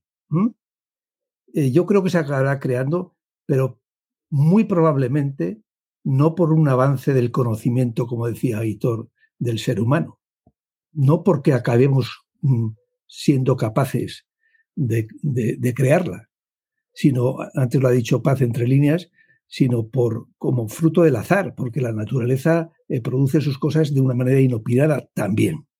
De modo que, bien como incremento eh, cognitivo de la, de la especie humana, bien por intervención de la, sin intervención del humano, sino por la intervención de la naturaleza, por su capacidad de azar, yo creo que la AGI eh, acabará entre nosotros. Pero vamos a ver qué es eso de la AGI. Porque para hoy he leído en una entrevista, me parece que en la vanguardia, ya no me acuerdo, como decía antes, eh, Plácido, es imposible estar al día de todo porque no, no- no das abasto, pero he leído hoy a alguien que decía un- en una intervención en el Parlamento, en el Parlamento catalán, de la Generalitat catalana, que decía que en esto de la inteligencia artificial necesitamos un poco de humildad intelectual. Y para empezar, debemos admitir que ese afán eh, del ser humano de conocer y de aprender y de conocer y conocer y conocer y cada vez más, eh, si es ilimitado, sospecho de ello como facultad. Porque cualquier potencia ilimitada es tiránica, acaba siendo tiránica. Y eso lo decimos siempre en nuestros seminarios. Por lo tanto, de alguna manera, el ansia humana por conocer tiene que tener sus límites, porque si no, le pasa como a la cometa, que sin límites eh, se viene al suelo. Una cometa sin hilo eh, en la mano del niño aterriza, se cae. Y, la, y el conocimiento también tiene que tener sus límites. Dicho todo lo cual, yo quiero ah, mm, decirlo muy despacio, porque a veces me acelero, ¿qué entiendo yo por allí? Eh, y, en concreto por la I, por la inteligencia, que no sabemos mm, cómo la nuestra, la natural, la de los seres vivos, no sabemos cómo, cómo se produjo a partir de la materia, ¿no? Y por eso yo pienso que la allí, lo que llamamos allí, se puede producir a partir de la materia, no de carbono, sino de silicio, de una manera inopinada. ¿eh? Pero para entendernos, dejadme decir lo que yo entiendo por inteligencia. Yo entiendo por inteligencia la habilidad no del ser humano, sino de cualquier ser vivo, animal, una planta. eh, es la habilidad que tenemos para permanecer adaptados al entorno. Y eso nos hace, como decía antes muy bien Aitor, elegir constantemente. a vernosla con el entorno para cumplir nuestra meta última, que es permanecer adaptados al entorno, eso es una cadena de decisiones continuas. Y la habilidad, y la habilidad para tomar esas decisiones, para vérselas con el entorno con el fin de permanecer adaptados a él, esa habilidad depende de muchas cosas. Y yo voy a simplificarlo en los siguientes capítulos muy brevemente. Depende, por supuesto, de nuestras facultades, del cálculo, de la memoria, de cómo aprendemos, de cómo memorizamos, etcétera, etcétera. Todo eso mm, que lo acabaremos programando, algoritmizando, por supuesto, ya está en gran medida. Desde luego el cálculo hace muchos años que está. No voy a hablar de los abacos. ¿eh? Primer capítulo, para vernosla con el entorno tenemos que usar nuestras facultades, como las que he enumerado. Naturalmente tenemos que ejercer nuestros cinco sentidos, el oído, el tacto, la vista, etcétera, etcétera, etcétera. Pero aquí voy a hacer un paréntesis muy breve.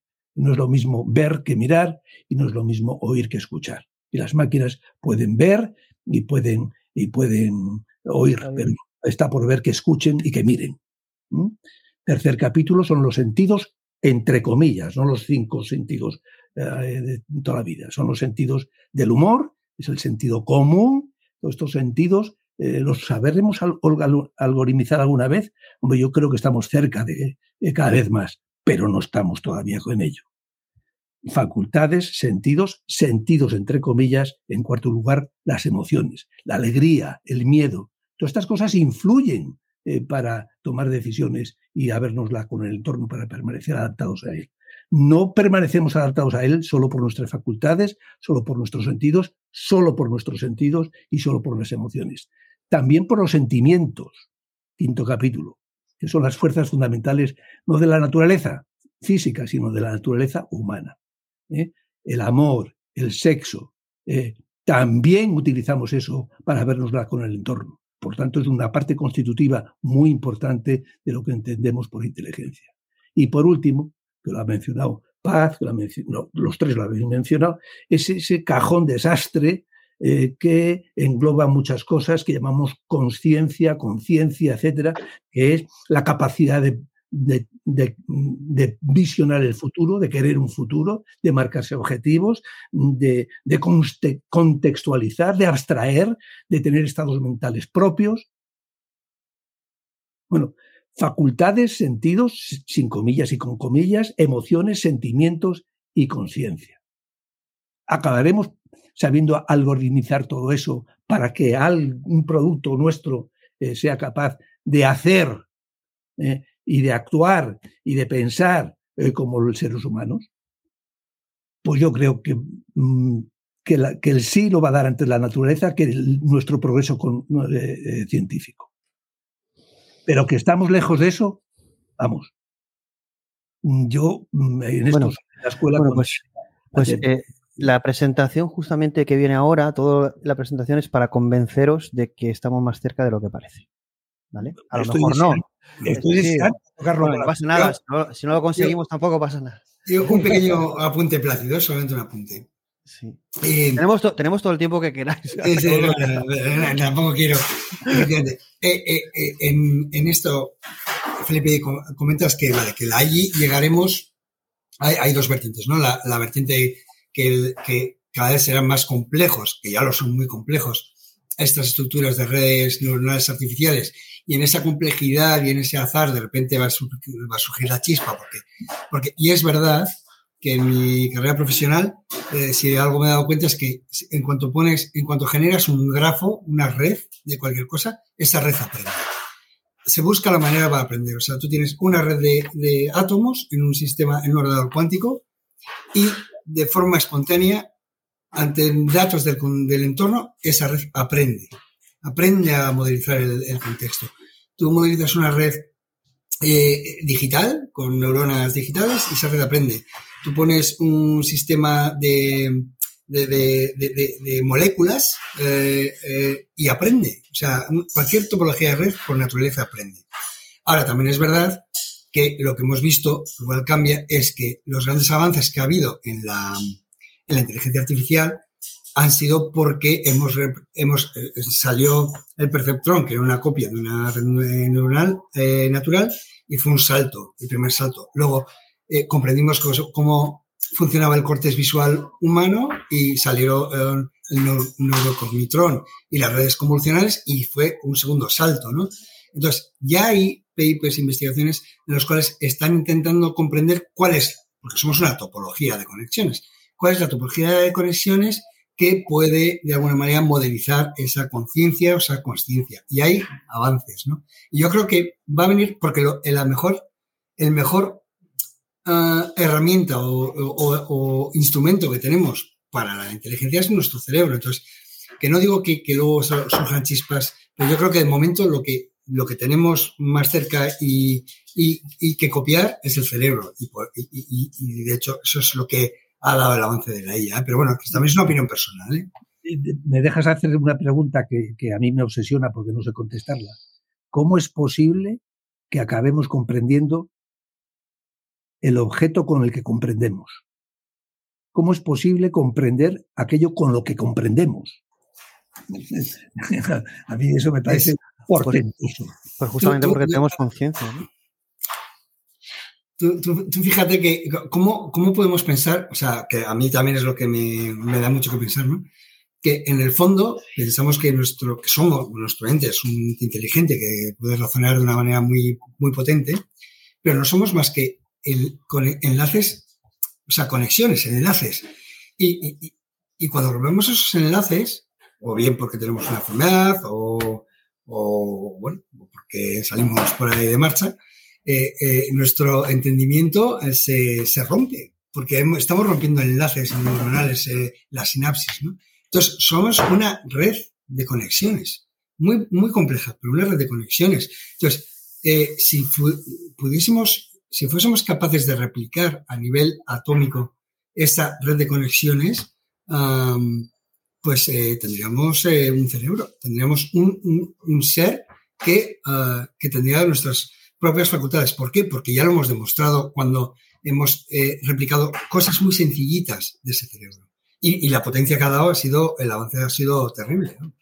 A mí, a mí eso de que el cerebro acabe comprendiéndose a sí mismo para poderlo reproducir, perdona la chuscada que voy a decir, me recuerda a la ilusión de Mm, ponerse de pie y pretender que tirándose del pelo para arriba vas a levantar eh, los pies del, suelo. Eso, eso le pasó una vez a Santa Teresa, pero fue por intermediación divina. pero necesitas un punto de apoyo exterior a ti para elevarte del suelo. Y nosotros necesitamos algo fuera de nuestra capacidad de comprender para comprendernos. Pues justamente la inteligencia artificial. Ya, vale, pues muy bien. Porque entonces, porque hay una cosa, a ver, hay conceptos y dogmas que son falsos y que la gente acepta. Por ejemplo, un creador o nosotros como creadores no podemos crear nada que supere al creador, ¿no? Eso es mentira. Es decir, porque habría que ver realmente la ontología y los límites epistemológicos que tenemos en esta realidad. El decir que nosotros no podemos crear una inteligencia artificial que nos supere, eso es falso. Es decir, decir que no vamos a poder crear una superinteligencia, por lo tanto, mucho más inteligente que nosotros es falso.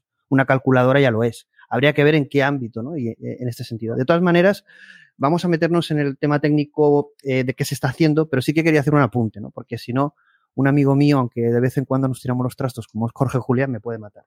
Eh, por mucho que seamos capaces de replicar el cerebro hasta el último átomo, tenemos que, al menos demostrado hasta ahora con un premio Nobel de Física 2022, vivimos en una realidad no local. Esto significa que no tenemos todas las variables ni las vamos a tener nunca para determinar exactamente cuál es el comportamiento o la realidad o el determinismo que estamos buscando. Significa que por muy viable o muy exacto que sea un modelo, nunca vamos a tener un modelo perfecto. Si alguien niega esto que estoy comentando yo, que a lo mejor está mal explicado porque no soy físico, debería mm, proponerse al premio Nobel.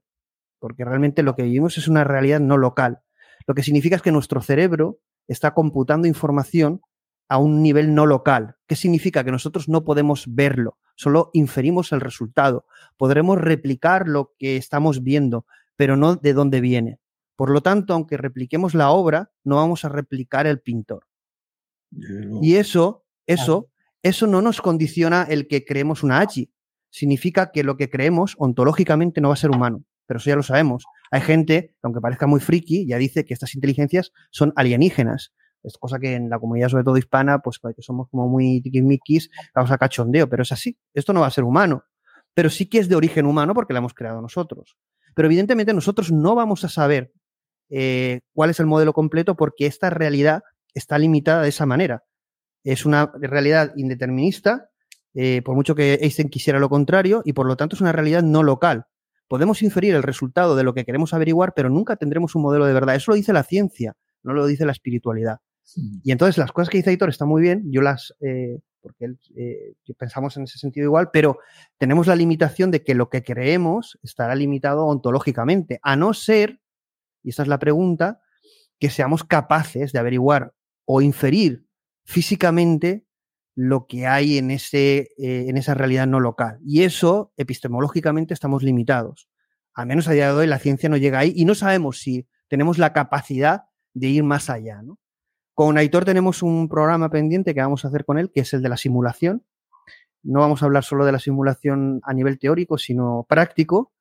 Eh, y, y, dónde están los límites del ser humano. ¿no? Pero esto, independientemente de los límites del ser humano, al final, como dice Paz, todo es una cuestión de propósito, de por qué y de que en definitiva estamos aquí en esta simulación o esta realidad y hacemos las cosas que hacemos como experimentación de nuestra vida humana. Eh, ¿Eso significa que no podemos crear un AGI? No, vamos a crear un AGI, a lo mejor un robot biológico que sea como un humano. Eh, ¿Es importante lo que es? Mm, no, es importante la historia. Yo muchas veces digo que no es tan importante, eh, no sé, el, quien lo escribe, sino lo que estamos escribiendo. No sabemos qué hay después. Por lo tanto, ¿para, para qué queremos fustigarnos y, y pegarnos latigazos porque no podemos obtener la verdad absoluta? Pues vamos a crear todo lo que podamos y ya está, no pasa nada. No vamos a llegar al infinito, pero con un descubriremos, matiz, descubriremos con un matiz, nuestros límites. con un matiz, que yo creo que es, que es importante, porque es precisamente porque así lo entendemos también nosotros, pero con un matiz importante que yo creo que está faltando. Y está faltando en todos los ámbitos, ¿eh? desde Altman hasta, el, hasta el, el, último programador que esté trabajando. ¿Por qué lo queremos denominar y el lenguaje es fundamental, ¿vale? Redes neuronales. No, no. Porque pasa, mira, mira, es una cosa y esto es otra cosa. Inteligencia, no, llámense, mira, esto es... como utilizamos, no, yo lo digo porque precisamente para abogar por decir, vamos a llegar a algo que efectivamente no es humano, pero nos va a servir, nos va a ayudar, nos va, pues venga, hágase, pero diferenciese. Es que el lenguaje... la inteligencia, no podemos hablar de inteligencia y, al final nos hacemos trampas al solitario. ¿no? Es que es inteligente. A ver, mm, si no sabemos lo que es la inteligencia, ¿cómo va a serlo? Una, una, cosa que quiero puntualizar que gustaba mucho esta reflexión, que es de Marvin Minsky, no, no es mía, por mucho que eh, es de Marvin Minsky, y decía lo siguiente, a ver, el ser humano, el lenguaje es muy tramposo y el lenguaje al final son abstracciones y, son simplificaciones. Tú imagínate una palabra como conciencia. Conciencia nosotros lo hacemos como una cualidad, pero ¿y si la palabra conciencia significa 27 cualidades? Es decir, lo que quiero decir es que no sabemos, nosotros con el lenguaje abstraemos. Tiene conciencia, pero es que a lo mejor la conciencia son 27 cualidades. Decimos que tenemos cinco sentidos. ¿Cuántos sentidos tiene una inteligencia artificial? Lo que quiero decirte con esto es que el lenguaje es una abstracción para intentar entender o dar explicar o manejar o simplificar lo que es la, gestión de la información. Pero muy tramposo, es muy, es muy limitante, es muy limitante. el lenguaje es poder. El, es poder, crea realidad, también el poder crea el lenguaje crea realidad. ¿no? Crea la realidad. El lenguaje no solo explica. Pero también nos limita, también nos limita. En este sentido, nos está limitando mucho. El, lenguaje es creador de realidad también. Sabemos que el concepto de inteligencia artificial en sí es, pues como decía Roger Penrose, es, es, que no es apropiado, pero bueno, es el que hay, ¿no? Pues tampoco tenemos que volvernos locos. Inteligencia artificial general, pues lo mismo, es que es humana, pero el humano tiene, tampoco nos va a limitar.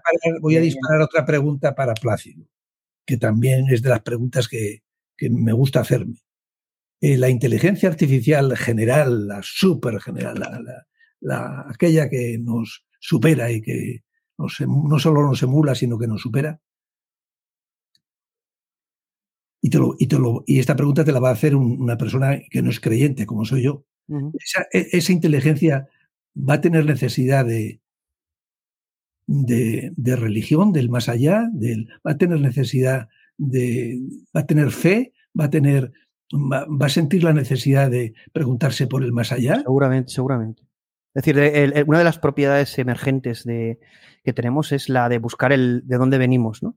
Cuando estábamos en una cueva, en la oscuridad y con un taparrabos, piensa que ya los hombres prehistóricos con, los, con su arte intentaban obtener respuestas de, de dónde venían, quién les había creado. ¿no? Eh, ¿Esto lo, les ocurrirá a las inteligencias artificiales si toman conciencia? Seguro, seguro, seguro, pero que yo no, lo, yo no lo sé qué tipo de religión. Lo que sí que tengo seguro es que seguramente las superinteligencias serán los nuevos dioses de, de las nuevas eh, culturas occidentales o las que se creen. Estoy convencido que las nuevas religiones surgirán a partir de, de los logros eh, que emerjan de estas inteligencias artificiales, porque van a ser como casi el oráculo divino para el ser humano. Tú piensas eh, que eres tú para tu Volvemos al tiempo de las creencias más que. Eh, no lo sé, pero a ver, a lo que hay que plantearse, independientemente de la naturaleza, tú imagínate estar delante de algo que es un millón de veces más inteligente que tú. Tú, voy a, voy a, voy a, voy a repetir palabras de voy a, repetir palabras de Ilya Suskever. Como tú ves a tu mascota, la Agi te verá a ti. Esas son palabras de Ilya Suskever, creador de, de Hombre, un poco ya está pasando, porque yo, yo creo que también eh, uno de los afanes humanos, ¿no? Desde, el principio, pasando por griegos, pasando por todas las culturas, ha sido eh, tener el oráculo, ¿no? Ese oráculo que tú le preguntes y te conteste. Y ahora está pasando un poco eso con ChatGPT, es decir, no, ahora es que si lo dice ChatGPT, es, ya es verdad. Ya es. No, no, no, no, no, eso que diga claro, eso, depende de quién. Eh, yo estoy totalmente, estoy totalmente en contra, pero, pero me da la sensación de que eh, eh, muchos artículos que leo y no, no papers científicos, pero, pero de opinión y tal, no, es que uh, hemos preguntado a ChatGPT cuáles son los, los países, no sé qué, o las ciudades más bonitas de España, o, o los personajes más famosos de cada provincia, no sé qué. Ostras, es una fuente de verdad sin, sin, serlo, ¿no? evidentemente no puede ser una fuente de verdad, pero bueno. Eh, quiero decir que, que ese, la búsqueda de ese oráculo también tiene importancia, eh, eh, es la generación de él allí, ¿no? Un poco, mm. tanto del oráculo como de, de nuestro mayordomo, ¿no? Bueno, así, hay, todo, un inciso que me, porque es cosas que me vienen, ya sé que la gente dice luego que interrumpo mucho, pues que cuando me viene si no se me va. Eh, la empresa de Elon Musk, la de XAI, uno de los objetivos es entender el universo, que la inteligencia artificial sea capaz de darnos respuestas de la realidad y el universo. Es decir, que en definitiva, lo que buscamos en ChatGPT a un nivel local y pequeñito, que nos lo pueda dar también a nivel científico eh, o a nivel de respuestas grandes, porque nosotros no llegamos a esos niveles. ¿no? Entonces, claro, si va a ser capaz de darnos respuestas, ¿qué será? Casi como un dios, casi como, ¿sabes? Y si le damos una representación antropocéntrica o, 3D o, muy llamativa, pues eso va a generar un impacto emocional en las personas, aunque sea mentira, ¿vale? Pero claro, eh, imaginad qué, qué impacto causaría llevar un móvil a un hombre de la prehistoria, ¿no? Pues nosotros, claro, nos trasladan esta tecnología y es como... Y sin entender nada. Eh, vamos a ver, yo, yo, yo quiero que me... Vuelta, vuelta, o sea, mira, mira, yo, bueno, quiero decir que aún no, aún no, hemos empezado el programa, pero bueno, porque faltan slides un montón, pero bueno, si, si se hace muy largo pararemos y haremos esto, no pasa nada.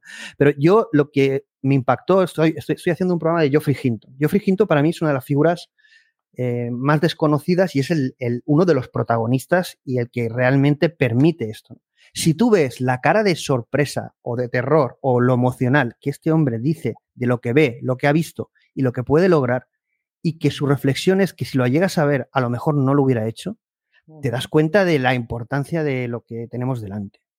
Porque no estamos hablando de un desarrollador, ni expertos. Estamos hablando de Geoffrey Hinton, que es el creador y gracias a él no tenemos un invierno de la IA y estamos hablando de eh, redes neuronales profundas. Y él mismo lo dice, que lo que nos basamos ahora en Backpropagation Gradient eh, Transformers. Hay algoritmos que superan eso porque hablaremos ahora en alguna slide. Y a, Hinton se, y a Hinton se le debe también el que podamos decir que la que inteligencia artificial es una expresión estúpida, porque él lo dice. Él dice, es estúpido que digamos que este sistema o que esta persona es consciente y no sabemos lo que es la conciencia. Bueno, pero él también dice una cosa, él también dice una cosa. Es, es imposible también dice que es, no sé si dice la palabra estúpido, que es que dice que es imposible decir que estos sistemas no aprenden.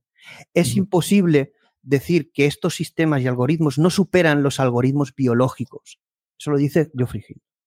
Es decir, eh, eh, tenemos un... Y eso lo dice eh, además en la entrevista de 60 minutos de muy reciente. También dice que nosotros como humanos tenemos el dogma de que nada va a superar nuestros algoritmos biológicos y con estos modelos, no con lo que se está desarrollando, sino con estos modelos hemos superado muchos algoritmos, no todos evidentemente, algoritmos biológicos. Y hace la reflexión de dónde, qué es mejor, lo biológico o lo computacional o sintético. Eso lo dice Geoffrey Hinton. Es decir, es que, bueno, luego se le podrá tirar porque también dice que cuidado con esto, que va a acabar con la humanidad y entonces podemos decir que se ha vuelto loco porque tiene 70 años. Bueno, no sé. Es decir, yo evidentemente he estudiado a Hinton en profundidad para hacer el programa y te puedo decir que es una de las figuras que no se le da el valor que tiene porque es un auténtico genio. Habría que estudiar porque se fue a Canadá, toda su vida, todo su estudio, bueno, lo pertinaz que fue, porque fue eh, un tío defenestrado, igual que cualquier, como Jürgen, Jürgen Smith Huber es otro, que ahora lo nombraremos, pero en definitiva esta gente que son los partidos, igual Joshua Bengio es otro de los que se ha asustado ante ver todos estos avances. Entonces, si esta gente se asusta y hace estas reflexiones, nosotros podemos no estar de acuerdo, pero cuidado, ¿no? Tenemos que hacer como mucho una reflexión de decir, ¿qué es lo que esta gente que lo ha creado? No tú que estás opinando. E, es que esta, no, sé cómo decirlo, no sé.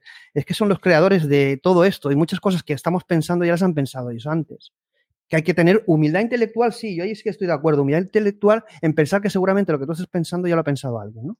Pero grandeza en que el ser humano eh, no tenga límites en ese sentido. Los tenemos que poner y crear. Pero también es verdad que limitar al ser humano, seguramente entonces eh, no solo Europa hubiera prohibido el fuego, sino el mismo ser humano hubiera prohibido el fuego también, ¿no? Descubrir el fuego. Y eso, yo creo que estamos viviendo un momento apasionante que puede ser muy terrorífico, pero también único y que vamos a atravesarlo sí o sí porque es inevitable. Y quien quiera hacer ese viaje de forma apasionada lo hará y quien quiera hacerlo de forma terrorífica lo hará y supongo que habrá movimientos anti-IA o anti-IA o anti-AGI y habrá movimientos de que la, la AGI es Dios y habrá de todo, ¿no? Pero como vamos, como estamos viendo en las situaciones que se producen en el día a día, ¿no? De locura.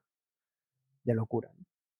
Bueno, si queréis ahora cuando venga Felipe, vamos a empezar un poco con, con lo. Bueno, no hemos empezado el programa. Yo estoy viendo que si llevamos una hora ya y no hemos empezado, pues. Porque esto es la introducción de tres, slides. Ahora viene un poquito el convenceros de que estamos mucho más cerca y hay cosas nuevas que realmente ponen la piel de gallina, ¿no? Venga, Felipe, empezamos. Bueno, realmente hay conceptos. Voy a poner el, vamos a empezar un poco ese viaje eh, de cosas que se están haciendo a día de hoy. No estoy hablando de, evidentemente, eh, también habrán cosas que no nos cuentan, ¿no? Pero cosas que se están investigando. Y aquí hay una cosa que, bueno, luego lo comentaré, ¿no? Una cosa es que no se haya conseguido todavía. Es decir, hay que reflexionar con el todavía. Mucha gente, la comunidad, cuando no se consigue algo, es que GPT alucina. Bueno, pues todavía, ¿no? es que no hace buena planificación. Bueno, no, todavía, ¿no? Pero ¿por qué si lo hace mal hoy, mañana también lo tiene que hacer? ¿Por qué la gente tan inteligente no aplica el todavía? ¿Vale? Bueno, lo vamos a ver.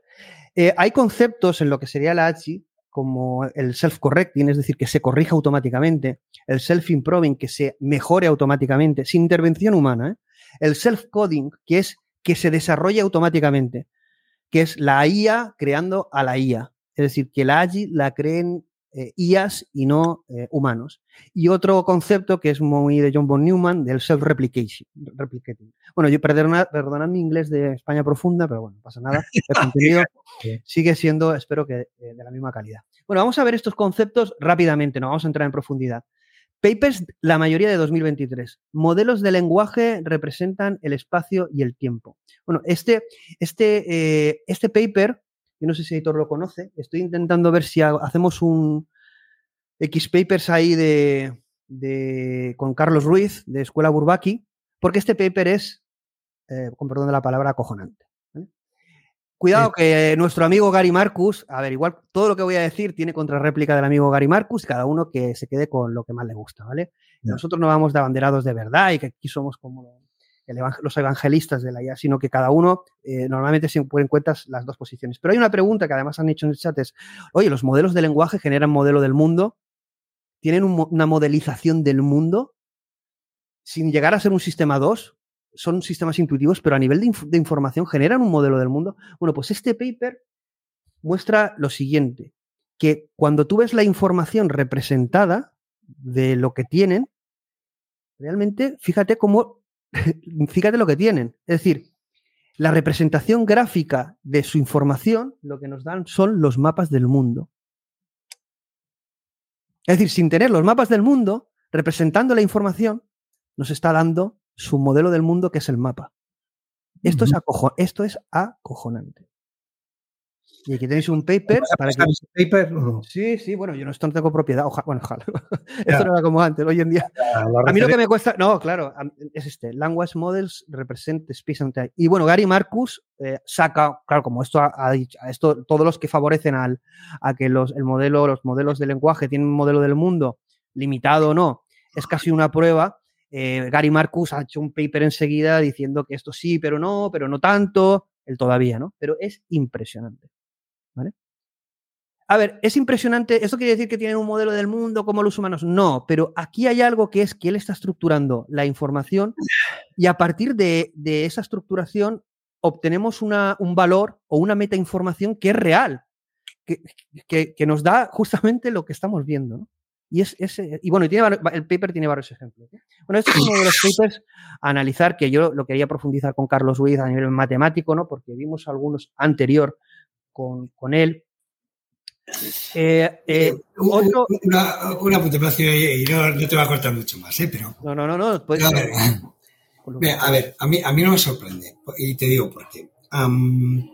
cuando, cuando se han desarrollado las redes neuronales artificiales y toda la parte convolucional, que, que ya os digo, se basa un poco en el corte visual humano de los animales, eh, se, se, hicieron distintas pruebas y ya en el mundo un poco de la neurocomputación y, entonces lo que dijeron era, vale, vamos a ver, si yo con una, ¿sabes? Una red encoder decoder, es todo lo que estoy utilizando ahora para eh, fake news, para, para generativa, ¿no? Eh, eh, si yo muestro un patrón a mi red neuronal artificial, ese patrón se codifica en una serie de filtros, una serie de, de redes de, de, números, digamos, de, capas de neuronales, hasta que llega una capa muy, muy comprimida, digamos, que tiene toda esa información. Y luego hago el, camino contrario, la explosiono y vuelvo a generar una imagen. Así que cuando yo meto imágenes eh, con ruido o imágenes diferentes, me genera, o, yo hago un boceto y de repente me genera un cuadro de Van Gogh ¿no? Vale. Sí, pero si yo en ese encoder Ah, la salida es una, clase, es decir, yo meto pájaros y digo que mi clase es un pájaro, meto perros y digo que es un perro, un gato y tal.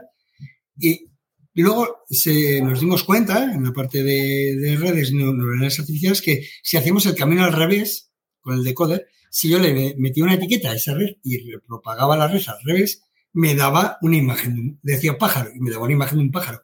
Una imagen general, una imagen media de un pájaro le decía perro y me da una imagen de un perro, así, de un perro. Y, y, alguien dijo, joder, y si lo hacemos eh, leyendo eh, el cerebro con un escáner ¿no? Eh, cerebral o con señales EEG y a, mis pacientes les voy a decir que piensan una letra y escaneo el cerebro. ¿Y qué, y se vio? Que la, que la imagen cerebral de esa señal eléctrica cerebral era la letra en sí. O sea, si pensabas una C, era una forma de una C pensamos una D y era una forma de una D. O sea, nuestro cerebro, de alguna manera, representa lo que estamos pensando en esa topología de red, pero como lo estamos representando. Los chinos lo tienen, los chinos lo tienen crudo. Sí. bueno, efectivamente, lo tienen complicado, eso es. Pero incluso cuando nosotros pensamos en un mapa, para dónde tenemos que, en un laberinto, y cómo salir del laberinto, eh, no sé si habéis visto cómo las redes, las neuronas, hacen la topología del camino físicamente en, esa, en, las conexiones de las redes. O sea, simulan a nivel muy pequeño el camino, mm, el macro camino, ¿no? Entonces, bueno, ah, es una representación, mm, una representación micro de un mundo macro. Y así funciona. Es que así funcionan los grafos, ¿no? Pero es, muy curioso, es, bueno, es un paper muy, comentado, se lo pasé a Carlos Ruiz y bueno, también quedó impresionado. pero bueno, si hacemos el análisis de él, lo haríamos con un análisis más profundo a nivel matemático de por qué eso es así. es un tema de reducción de dimensionalidad, pero mucho más complejo, ¿no? Me están preguntando por el chat, que es increíble, pero que no se lo acaban de creer. Bueno, ir al paper, porque nosotros aquí mostramos el paper, pero el paper sería un programa ya, sí, ¿vale? Solo vamos a hacer algunos logros sobre esto. Eh, eh, otro tema es el, aquí no he puesto mucho, pero os invito a ver este paper, el de los modelos de lenguaje eh, self-replicating. ¿Vale? Y aquí hay un paper que es de Use of Recursion, de Training Generated. Bueno, es un paper que, que aborda el tema de cómo los modelos de lenguaje pueden replicarse. ¿no? En definitiva, al final, es una de los sería una de, de las características, y es que estas allí sean capaces de replicarse. No tiene por qué, ¿no? Es decir, la replicación no tendría por qué ser inherente a una AGI, pero también se está investigando que, se pueda reproducir. Eh, otra es, esta sí que hay mucho más trabajo sobre, que se puedan mejorar ellos solos. Y aquí sí que hay muchísimo trabajo y papers con métricas y tenéis, bueno, aquí son la mayoría de 2023, ¿no? Eh, pues nada, directamente el modelo de lenguaje es capaz el mismo de me automejorarse. Dependiendo de qué entienda por mejorar, claro. No, no, sí, sí, sí, no, ahí hay métricas, ahí hay métricas, no es, no es un depende de lo que es, tú le pones eh, a un problema y él es capaz de mejorar ese resultado eh, según esa métrica y es una métrica concreta. ¿no? Aquí no estamos hablando de una interpretación. Normalmente son papers que sí que son métricas eh, eh, concretas, pero bueno, no. Ahora mismo tampoco vamos a analizar cada cosa, solo quiero ver que hay podéis, podemos profundizar cada paper, pero tendríamos que coger el paper, verlo. Pero en definitiva, que se está abordando todo esto y con éxito. otro es el de la mejora en la codificación. ¿Qué quiere decir esto? Que tú puedes decirle al, modelo de lenguaje que te genere código, pero después que él eh, vuelva a mejorar ese código o, pueda generar eh, código por sí mismo. Esto es algo que también se está haciendo. En definitiva, eh, es la propia generación de código automático, pero que él mismo mejora y valida. De tal manera que tú podrías meter un bucle infinito ante, ante un objetivo y él estaría ahí iterando, ¿no? Como hacemos nosotros, pero con la posibilidad de validar eso. Y aquí entramos en, técnicas, aquí hemos puesto papers, pero también diferentes técnicas. Fijaos que aquí, en, la parte interesante, ¿no? he puesto el paper que es eh, eh, cómo los modelos de lenguaje directamente se autocorrigen, pero lo interesante son los, de la derecha. ¿no? Es eh, directamente cómo son diferentes técnicas de mejora, la parte superior, que es la optimización, donde tenemos una que es muy conocida, que es el, Reinforcement Learning Human Feedback, que es la que se ha utilizado en OpenAI, en ChatGPT, que lo que hace es, bueno, el lenguaje lo vamos a mejorar, pero con un feedback humano, ¿no? Es decir, con intervención humana. Pero fijaos que el último es un self-training, es que él mismo está eh, mejorándose y supervisándose, no con, no con, humanos, y los resultados son mejores que, con supervisión humana. Y lo mismo es tanto en el proceso eh, como anterior como en el posterior, ¿no? que es en el self-correction, como después veremos la posibilidad eh, que es una de las más interesantes para mí, que es la de utilizar agentes y que empiecen a debatir entre ellos. En definitiva, utilizar modelos de lenguaje, utilizar el, concepto de agente y que ellos mismos vayan iterando para darnos una respuesta mejor. Eh, esto, eh, pues lo hemos visto. Bueno, esto es otro paper que es súper interesantísimo de Google DeepMind. En definitiva, lo que se está trabajando es una característica, es la de, la de automejora. Y volvemos a lo mismo. Fijaos aquí, que sí que lo pone y lo vuelvo a incidir yo, que es, bueno, es un paper que dice lo contrario, ¿no? Que es, bueno, los modelos de lenguaje todavía no pueden autocorregirse en el tema de reasoning.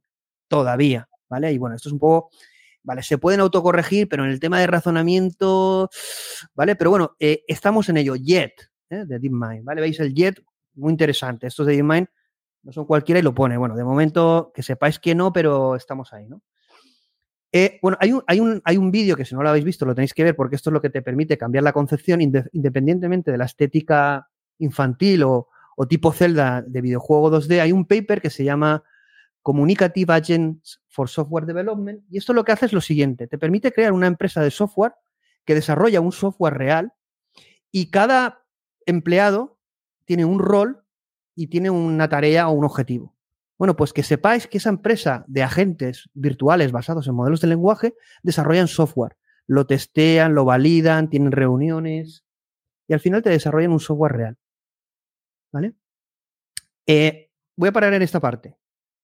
¿Qué os parece? Porque yo creo que es uno de los grandes conceptos, que es eh, el uso de agentes como concepto eh, para optimizar y resolver problemas. Y que de ahí pueda emerger propiedades que ya se ha visto, porque antes que este, hubo uno que era un, videojuego, que eran personajes como humanos, cada uno un modelo de lenguaje, los dejaron y luego vieron que hacían fiestas, hacían amigos, tenían peleas, se reunían en el pueblo, nada programado, todo de forma emergente, cosa que es muy, muy curiosa. Sabéis que además OpenAI ha comprado una empresa de desarrollo de videojuegos que tienen una especie de, eh, eh, ¿cómo se llama el, juego este de 3D? No me acuerdo. Eh, que es de muñequitos así en, 3D, no me acuerdo. El, mm, bueno, es un, es un, videojuego que permite justamente eso, tener agentes en 3D para de alguna forma simular el comportamiento de estos personajes 3D. En definitiva, ¿qué os parece que el concepto este de agente, que es muy potente, nos permita un nivel de, abstracción y que la interacción entre estos agentes determine o proporcione un resultado mejor. Y la configuración de esos agentes de lo que nosotros podríamos hacer solo con un único modelo de lenguaje. Esto es un gran avance, porque supone que el modelo de lenguaje como modelo intuitivo puede ser utilizado para crear ese tipo de configuraciones o arquitecturas de una forma tan chula y vistosa como esto, hasta crear una empresa de desarrollo de software y que programa automáticamente. Esto, si lo contaras hace dos años, eh, no se lo creería. Bueno, hay, Plácido, tengo que.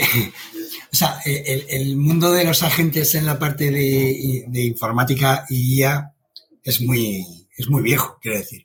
Agentes, el sistema, un sistema de IA eh, un sistema de control. Pero basados en modelos de lenguaje, en el LM. No, no, no, basados en modelos de lenguaje, no, pero basados en IA con sus propias, cada uno con su propia IA, con su propia algoritmo genético eh, para optimizar sus parámetros y, la interrelación entre agentes. Bueno, el agente Smith, ¿no? El famoso de debate se llama Smith porque, porque todos los softwares de agentes tenía su agente Smith, que era el que, eh, el que coordinaba, ¿no?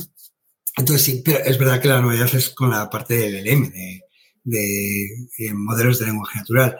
Pero, pero, pero bueno, sí, la parte de agentes es, es, muy, es muy tradicional en el mundo de la informática.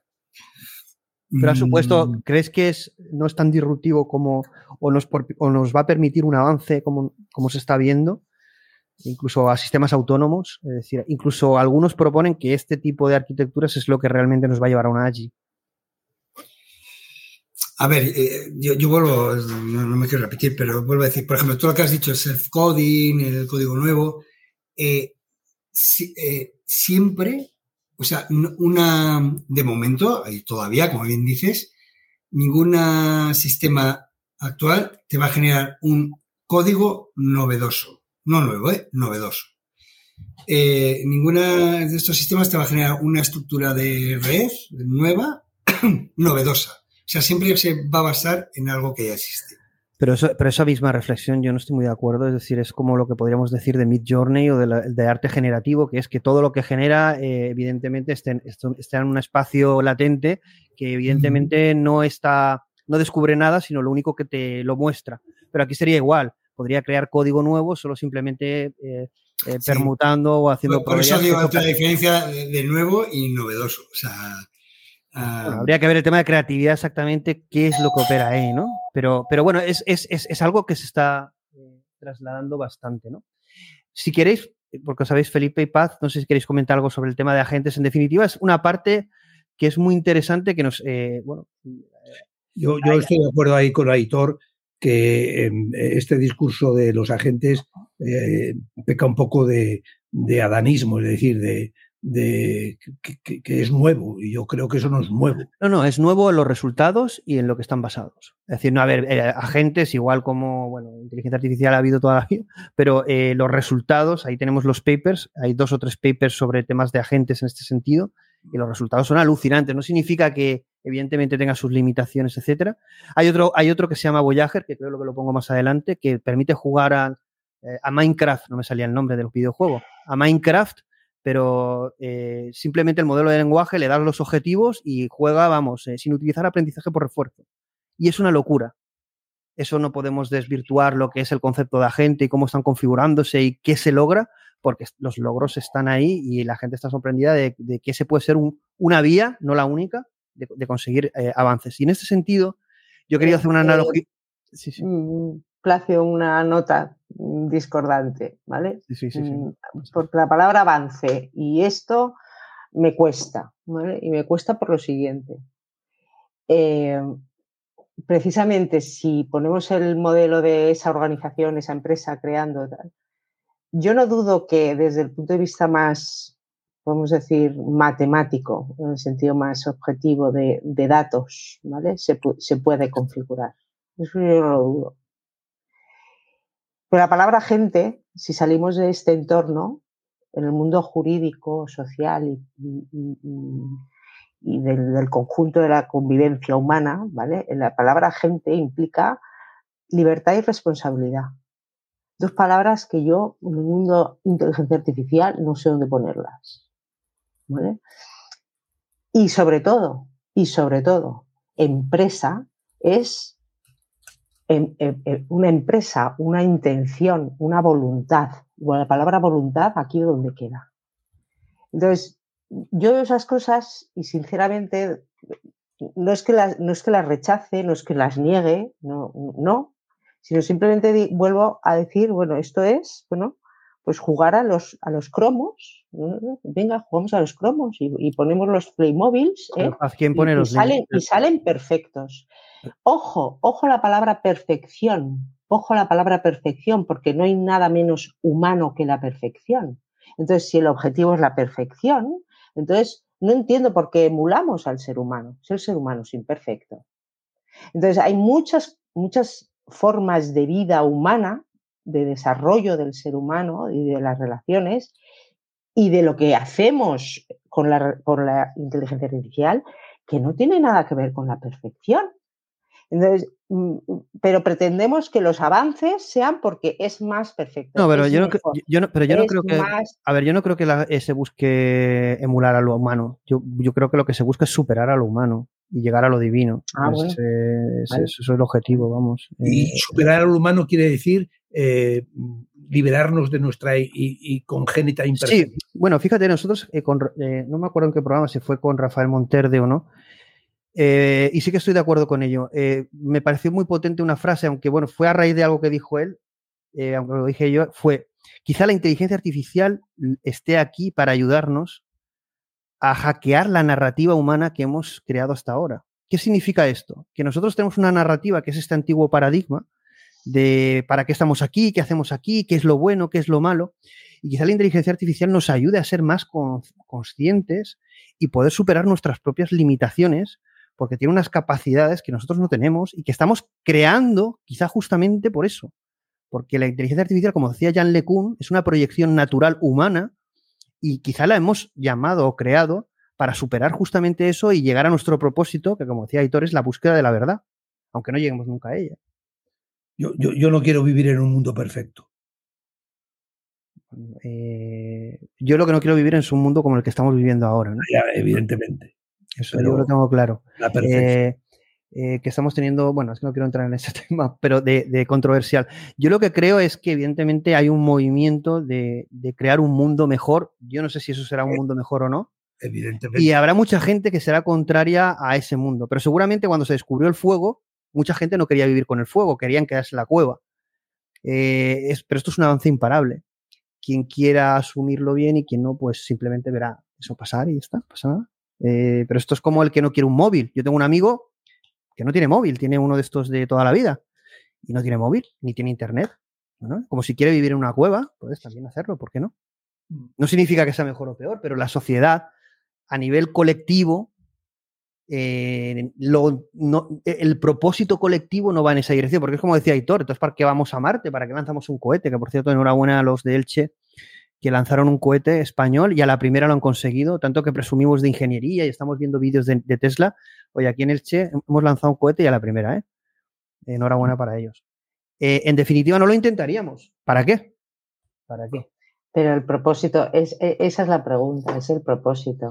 Pero el propósito... Es decir, el propósito que es que al final, que se evidencie la imperfección humana, pues no, para eso no hace falta tanto, tanto viaje. Em, ¿E-, ¿Es la mejora del ser humano? Ah, vale, empezamos a hablar. ¿O es, mm, no, la, la creencia en un nuevo Dios? No, en un nuevo Dios. Yo creo, yo creo que, a ver, yo creo que. ¿Para qué? Yo creo que ahí podemos lograr mm, mm, que no se cinda la sociedad en esos de, venga, en la cueva o en... O en, o en, o no, yo creo que, a ver, vamos a ver, la religión, la, religión, la, religión y la creencia en Dios será voluntaria. Lo que no será voluntario será la búsqueda y el progreso de la ciencia y la verdad. Eh, que luego eso entronque con una religión, con un Dios, con una trascendencia, eso es un camino voluntario paralelo, pero que no entra en el objetivo de la ciencia y de muchos seres humanos y es respetable. Yo creo que no tiene por qué haber una razón, ¿eh? O sea, quiero decir, igual que tenemos un código genético que nos hace ser sociales, eh, buscar, como bien decía Felipe, el tema de sentimientos, emociones, eh, eh, bueno, la naturaleza nos, empuja a seguir reproduciéndonos, a seguir viviendo. Yo creo que es, genético el, seguir buscando conocimiento, porque yo creo que es inherente a nosotros y da igual lo que hagamos y, el para qué. Yo creo que no tiene por qué haber para qué. Luego, luego le damos una justificación. No, para, para, mejorar las enfermedades, para optimizar la energía, para, para, pero muchos de los avances científicos, ingenieriles, físicos, eh, es, simplemente por, porque, porque eh, tenemos que hacerlo. O sea, tenemos que hacerlo. Tenemos que, y, esto no lo entiendo y, lo tengo que comprender. Y cuando lo comprendo, lo pongo en práctica. Y, y entonces, ya entiendo esto, pero ahora no entiendo esto otro. ¿Y por qué? sea, es, inherente, o sea, es que es, así. No, no hay, yo creo que no hay una razón respecto, allá. Respecto a la, eh, lo dejo como para meditar sobre lo dicho. Alcanzada la perfección, se acabó el afán de mejora. No, no alcanzaremos nunca la perfección. Ah, Querremos más. siempre habrá. pero la sí o la inteligencia. No, no, irá, irá, mejorándose. Bueno, ahí hay un relato que es la última eh, pregunta de Isaac Asimov, y quizás el relato a lo que estáis preguntando, ¿no? que es la búsqueda de la perfección y cuando se llega a eso, eh, ¿qué pasa? ¿no? ¿no? No, quiero destripar el libro. Es un relato corto de Isaac Asimov y os lo recomiendo. Eh, no creo que es que si digo el final voy a destripar. Eh, recomiendo la lectura de ese libro, que es un poco lo que estáis planteando vosotros. No, es muy cortito, eh, es muy cortito y os recomiendo la lectura porque es un poco. La verdad es que esta gente de, esa época, los escritores de ciencia ficción, casi me parecen evangelistas de lo que es el presente y el futuro. Bueno, vamos a avanzar para que no dure cuatro horas el programa. no es por interrumpiros ni si voy un poco así, es porque quiero que dé tiempo a ver muchas cosas y dejaros así como impactados, pero también escuchar vuestra opinión. Bueno, aquí con todo este tema de los agentes, vamos a hacer, esto es una reflexión un poco freak que va a gustar mucho a los de XHub, eh, no es, eh, es una reflexión mía y me ha parecido interesante. Eh, en el tema de los agentes, lo que estamos haciendo es encapsular el modelo de lenguaje con otras propiedades, algoritmos, hacer lo que sea, pero que hablen entre ellos. ¿vale? Hay un diálogo. ¿Qué pasa si el modelo de lenguaje, como decía Hitor, que eso no ocurre? ¿Qué hacemos si hacemos que, que el modelo de lenguaje reflexione sobre sí mismo o hable consigo mismo. Sería un nivel de meditación, ¿no? Sería como la meditación. Sería el, despiporre del soliloquio. bueno, eh, bueno, esto lo dejo ahí. Estos son reflexiones al aire, no, no. Bueno, aquí hay un artículo que dice, ¿qué ocurre en nuestro cerebro cuando nos ponemos a hablar con nosotros mismos? La pregunta sería, ¿qué ocurre con los modelos de lenguaje cuando hablan con ellos mismos? Como si fueran múltiples agentes. Y aquí hay un libro que cuando yo hice esa reflexión dije, uy, esto es este libro y esta técnica de meditación. Esto lo dejo ahí, no voy a profundizar, pero hay un libro que se llama Gran Mente, Gran Corazón, de un, eh, no es nada raro, ¿vale? Es bastante conocido, pero lo que plantea es que, bueno, nosotros tenemos como diferentes yo, es decir, no hay un yo único, sino hay como diferentes agentes, ¿de acuerdo? Con unos, a ver, cuando vamos a tomar una decisión, puede ser que uno diga, sí, hazlo, el otro no, porque tienes el bueno, el malo, ¿no? Tienes como varios, varias personalidades dentro de ti, ¿no? Y ahí se produce como un, debate, como un discurso. Y entonces esta técnica de meditación, que la sigue mucha gente, lo que te permite es justamente ver los agentes que tienes dentro de ti y, establecer esos diálogos para elevar tu conciencia. Y ahí lo dejo. ¿Qué significa? Sí, yo... No, no, no. ¿Qué quiere decir? Relación o no, sí, quiero decir que me estás, dando la razón en lo que decía al principio del razonamiento sobre lo inferido, ¿no? Es decir, ¿de dónde surge el lenguaje? O una de las razones por las que surge el lenguaje. O por lo menos, ¿para qué lo utilizamos? Cuando, eh, cuando no tenemos claro algo, ¿qué hacemos? Verbalizamos nuestros pensamientos. Decimos, a ver, pero a ver, vamos a ver. ¿Qué, qué estoy haciendo? Pim, pam, pim, pam. Y, y, el lenguaje nos ayuda a ordenar nuestro, nuestros pensamientos. Entonces, el lenguaje es una herramienta que lo que nos permite es razonar lo que nuestro sistema de cómputo en paralelo ya hace de una forma, mm, de una forma automática, de una forma, eh, digamos, por impulsos ¿no? Eh, eléctricos. Entonces, bueno, ese es la, ese es el, poder del lenguaje o el poder de las matemáticas, como decía, o el poder de otras herramientas. O el poder de la información, ¿no? Nos permiten es razonar, verbalizar, plasmar nuestros pensamientos, nuestras hipótesis en algo que nos va a permitir porque, Aitor, Aitor, porque quizá esto es una reflexión un poco hablando de religión y creencia, ¿no? Pero quizá nosotros no seamos el cuerpo, lo humano, sino seamos el proceso que gestiona esa información. Me gustaría saber qué opina de todo esto Noam Chomsky.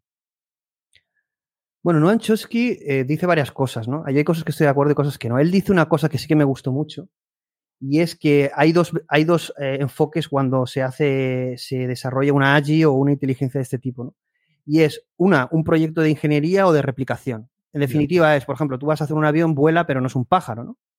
Entonces, en, el tema del AGI es igual. Vamos a hacer un avión, no un pájaro, aunque va a volar. Pues esto es, esto es lo mismo. ¿no? Y el enfoque de él lo que dice es que en el desarrollo de las AGIs está adoptándose un enfoque de ingeniería, no de replicación, eh, porque no, interesa. Es que, en definitiva, a nosotros no nos interesa hacer un humano o un cerebro. Es que eso va a ser muy complicado.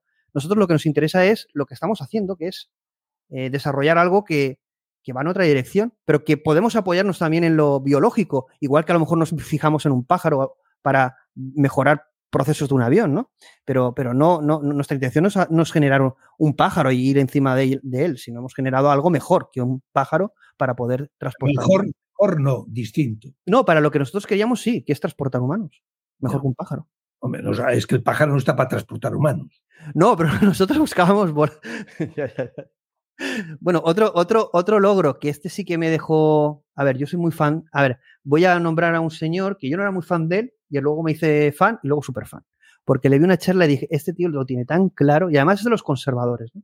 Que es, eh, bueno, mi pronunciación, bueno, si en, inglés es, jodida, pues en, francés François eh, Choyet, bueno, no sé, eh, es uno de los creadores de, de Keras, etcétera, ¿no? Pero bueno, básicamente hay unas pruebas eh, lo que se dice de los modelos de lenguaje es que no razonan bien, no abstraen bien, son capacidades de una inteligencia artificial general, que serían lo que tenemos nosotros los seres humanos, capacidad de abstracción y de razonamiento. Y hay unas pruebas lideradas eh, por él, pero por un grupo de comunidad de inteligencia artificial científicos, que es eh, las pruebas de ARC. En definitiva, lo que se dice es que si tú superas al 100% estas pruebas, tienes un nivel humano o superior al humano. ¿De acuerdo? Eh, hay un consenso en este sentido, ¿de acuerdo? Hay una serie de pruebas que si se superan, pues tendríamos esa capacidad, ¿no?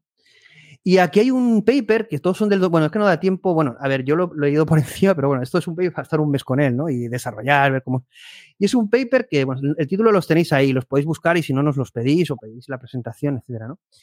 Que es cómo los modelos de lenguaje utilizados para afrontar estos retos a qué nivel de, con otras cosas, no simplemente es llamar al chat GPT, resuélveme esto, sino que utilizan diferentes técnicas, ¿qué es lo que consiguen? ¿no? Bueno, quiero deciros que consiguen creo que el 50%. El modelo de lenguaje es una locura, es una locura. Eh, está claro que eh, se va a conseguir, pero cuidado con esto. Choyet, o como se pronuncie, si no lo pronuncio bien, que me perdón, eh, pero justamente Francis Choyet, que es, bueno, trabaja para Google, además, dice esto que va a gustar mucho a Felipe y a, Paz, y también a Héctor Seguro. Dice, como siempre, el principio más importante para entender los modelos de lenguaje es que deberías resistir la tentación de antropomorfizarlos, es decir, de, intentar creer que es algo humano. Pero él dice una cosa que yo sí que es lo que creo que es la clave. Él lo que dice es, no, no, a ver, la gente que está diciendo esto de que estas pruebas de abstracción y de razonamiento nos den eh, una AGI, no es cierto del todo. Para mí sería una AGI cuando, una vez obtenidos o solucionados los 100% de los problemas conocidos, sea capaz de proporcionarle nuevos problemas y sea capaz de generalizarlos y resolverlos igual. Cosa que estoy, es chapó, súper simple de entender y es clave. Oye, no, no, no, es que resuelva eso, que sí, pero además que gracias a eso exista como una, como dice Aitor, como una meta ahí, es decir, que tengamos el que abstrae, pero hay otro que está por encima, que es el que nos ayuda a solventar y mejorar el modelo de abajo, ¿no? Es decir, que permite generar, eh, solucionar cualquier nuevo problema de este tipo, ¿de acuerdo? Que entiendo que también eso se conseguiría y ahí es donde entraría una allí, eh, yo creo que general. Lo otro sería una inteligencia casi humana, pero no general, porque solo solventa ese tipo de problemas. Para, mí la allí sería cuando el sistema eh, empieza a proponer nuevos problemas. sea capaz de solventar nuevos problemas como hace el ser humano. No, y, proponer. O sea, es decir, vale, eh, yo ahora voy a proponer este nuevo problema que no existía eh, y, voy a, empezar a generar hipótesis sobre cómo solucionarlo. Claro, lo que pasa es que ahí quizá esa es otra facultad, que es la capacidad creativa. Aquí solo se está analizando la, la de la inteligencia, la resolutiva, ¿no? Claro, es que todo esto es, lo que dices tú, ¿no? Eh. ¿Dónde empieza? Dónde... Cuidado, la abstracción y el razonamiento son dos cualidades de una AGI, pero no todas, faltarían más. Planificación, lo que dice Aitor, quizá pues, eh, capaz de crear, eh, a ver, ¿vale? Pero sí que me parece bastante acertado que Choyet en, en una intervención suya sea capaz de decir, oye, estas pruebas están muy bien, pero fijaos que con los modelos de lenguaje lo que es sorprendente es que con los modelos de lenguaje a nivel intuitivo ya se supera el 50%. Es que, es, la, es que la leche. ¿Sabéis? Porque son pruebas, además de bidimensionales, bueno, de reconocimiento, bueno, son bastante complejas. Y esto nos lleva, bueno, este dibujito, este dibujito de aquí que tenemos aquí, pues es muy parecido a lo que sería esto, que es una máquina de Gödel. Gödel eh, propuso justamente eh, una máquina de Gödel lo que debería de tener y esa referencia, ¿no? esa recursividad. Y eso es lo que supondría realmente tener eh, esa capacidad. Y hay un señor que es muy conocido y no tan valorado, que es este señor de aquí, que a mí me dijeron que era un loco, un friki, que tal. Bueno, es John Smith Hoover, es uno de los padres de la inteligencia artificial, que está colgado y que tiene un lenguaje muy directo y que asevera muchas cosas, sí, pero es creador de las LSTMs, bueno, es eh, precursor de, cuando nadie creía en la inteligencia artificial de muchas cosas. Y bueno, y tiene una de las propuestas de máquina de Gödel, ¿no? Eh, él dice, además tiene papers explicando cómo crear esto, ¿no? Y que eso además él dice que nos daría, la, como dice Aitor, la conciencia, que es fácilmente replicable eh, y, muchas más cualidades, que básicamente consiste en crear algo pues parecido a lo que he puesto yo aquí en cajitas y, y simplemente que se pongan a trabajar, ¿no? Evidentemente eso parece muy sencillo, pero no lo es, pero tampoco eh, hay que, mm, bueno, tenemos un primer dibujo en este sentido, a nivel matemático, a nivel tecnológico, a nivel computacional. Seguro que esto sale un debate a partir de ahí. No, sé qué piensas, Aitor, ese Sí, bueno, eh, yo creo que, no estamos muy lejos. Es decir, em, eh, yo no quiero entrar en temas muy técnicos, pero, pero yo creo que, de, hecho, hay yo tengo que pasar una serie de nuevos papers que han salido este año, bueno, ya, los estás viendo, que los estoy compartiendo también algunos contigo, en los cuales todo esto viene, es que lo vemos aquí, ¿no? La máquina de Gödel. ¿Y qué vemos? Axiomas, reglas, teoremas, o sea, que es, lo que estoy hablando, o sea, no es inferir, es generar axiomas, generar teoremas, eh, validar esos teoremas. ¿Y cómo podemos conseguir eso? Pues embebiendo eh, semántica, los grafos semánticos, o embebiendo eh, axiomas matemáticos dentro de estos envidis de, de, nuestras redes de, ¿no? de convolucionales. Y, ese es un poco por dónde está yendo esta, esta línea, ¿no? Pero bueno, que no quiero meterme muy... vamos ahora, no, en el tema técnico no, vamos a ir un poco de prisa para tocar temas que son muy interesantes también. Y es, eh, bueno, aquí hay una parte eh, que también se incide, que es el, el, el, comparar las redes neuronales profundas con el cerebro o la computación con la biología, ¿no? Aquí empieza cada vez más a plantearse dónde está la división, qué es una cosa, qué es otra y por qué, ¿no? Y qué se produce en una, qué podemos replicar, qué no.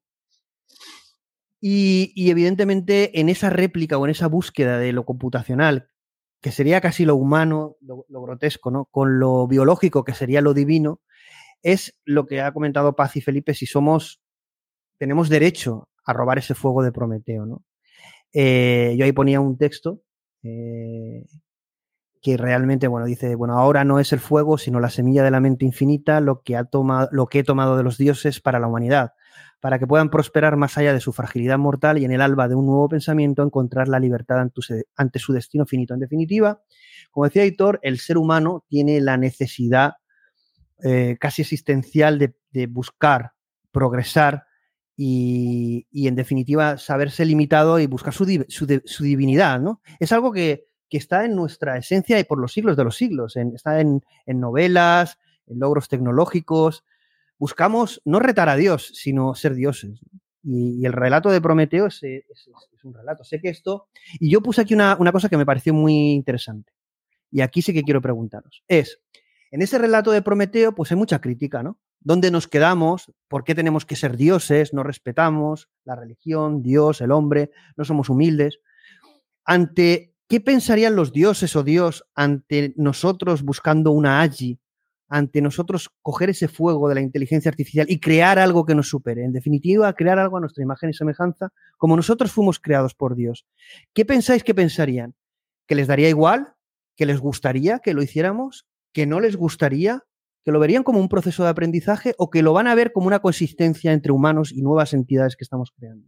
¿Qué es lo que pensáis? Yo diría que, en ese supuesto, ¿no? Que dices. Claro, es un ejercicio. Es un ejercicio. Eh, que, Dios hizo el hombre a su imagen y semejanza, el hombre va a hacer a los robots a su imagen y semejanza. Algún día los, la, la general dirá, ¿de dónde venimos? Pues venimos del hombre, y yo, en ese caso, diría que, que, los dioses eh, o los creadores dirían, pues, pues claro, pues es normal que hayan llegado ahí porque está en nuestra esencia, vamos. Es que... No, yo creo que los dioses pensarían que les hemos mandado al paro. Ya no creemos negativo, ¿no? negativo, pero nos, castigarían, nos castigarían. Porque ya la nueva, la nueva, la nueva especie no ha sido creada por ellos, sino por nosotros. O sea, se quedan de abueletes. Pero bueno, como, como pero como ellos nos han creado, lo verían como un logro de, sus hijos, que han creado algo nuevo, ¿no? Y que les ha superado. ¿Aplaudirían o, dirían, no, no, un rayo destructor? No, no, no, lo destruirían, dirían, bueno, ya nos han mandado a la reserva, somos los abuelos y se acabó. Porque esto entronca mucho con el aspecto de los principios. ¿Cómo definimos una ética para la inteligencia artificial donde entronca ética y moral?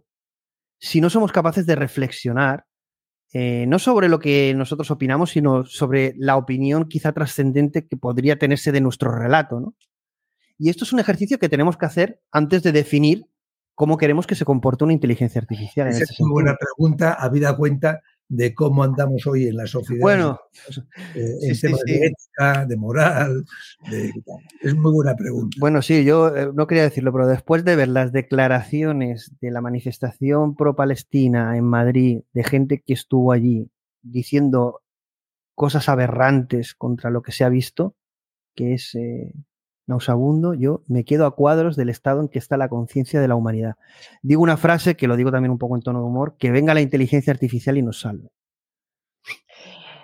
O, a lo mejor la reflexión también es que, y eso lo estoy leyendo ya en, en diversos sitios y diversos pensadores, que la perfección técnica nos está llevando a la mayor barbarie desde el punto de vista humano-moral pero, pero el avance tecnológico que tiene que ver con lo que vimos, por ejemplo, en Palestina. Pues, pues, pues sí, posiblemente que no, pero vivimos en un mundo donde cada vez más ese objetivo de perfección técnica, de mayor conocimiento, de vamos a saber, vamos a saber cómo crearnos a nosotros mismos, venga y tal cual, eh, y, sin embargo, estamos degradándonos como sociedad. Pero una cosa no es incompatible, pero una cosa no es incompatible con la otra. No, no, yo no digo que esté, que esté, ¿eh? yo lo que digo es que constata, se constata, ¿no? Y es una constatación que podemos ver y leer y, interpretar en muchos momentos de cada día, en donde existe esa, esa, esa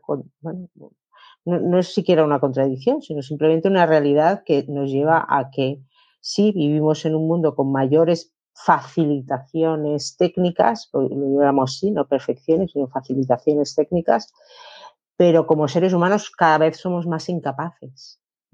Porque el componente esencial, y Antonio Damasio eso lo describe muy bien, ¿vale?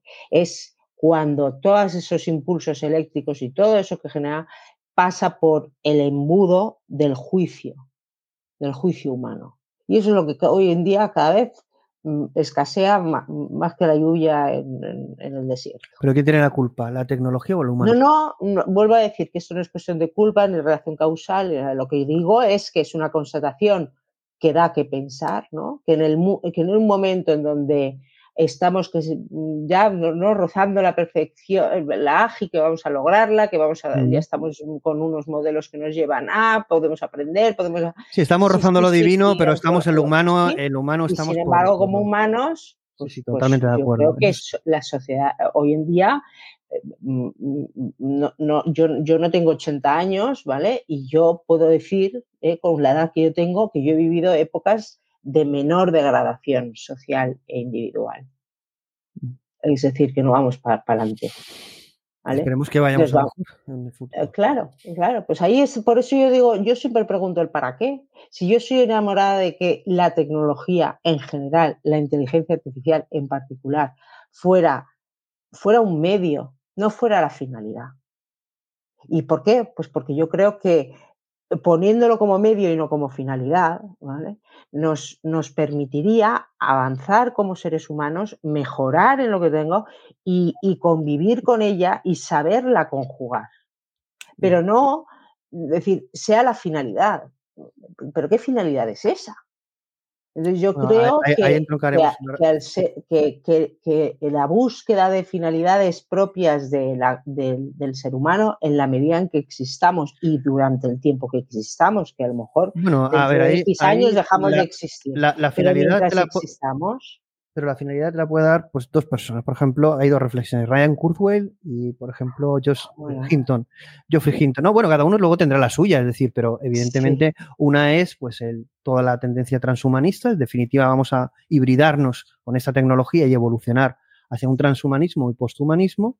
En definitiva, una evolución humana, pero integrada con la tecnología, y Geoffrey Hinton hace la reflexión de que quizá, y hay un slide luego, de que quizá la que nosotros seamos un escalón la evolución de la inteligencia. Es decir, que el ser humano pues, no es más que algo eh, que, pasará eh, y dejará paso a estas inteligencias artificiales. James Cameron dice esa frase, quizás solo estemos aquí para que lleguen ellas.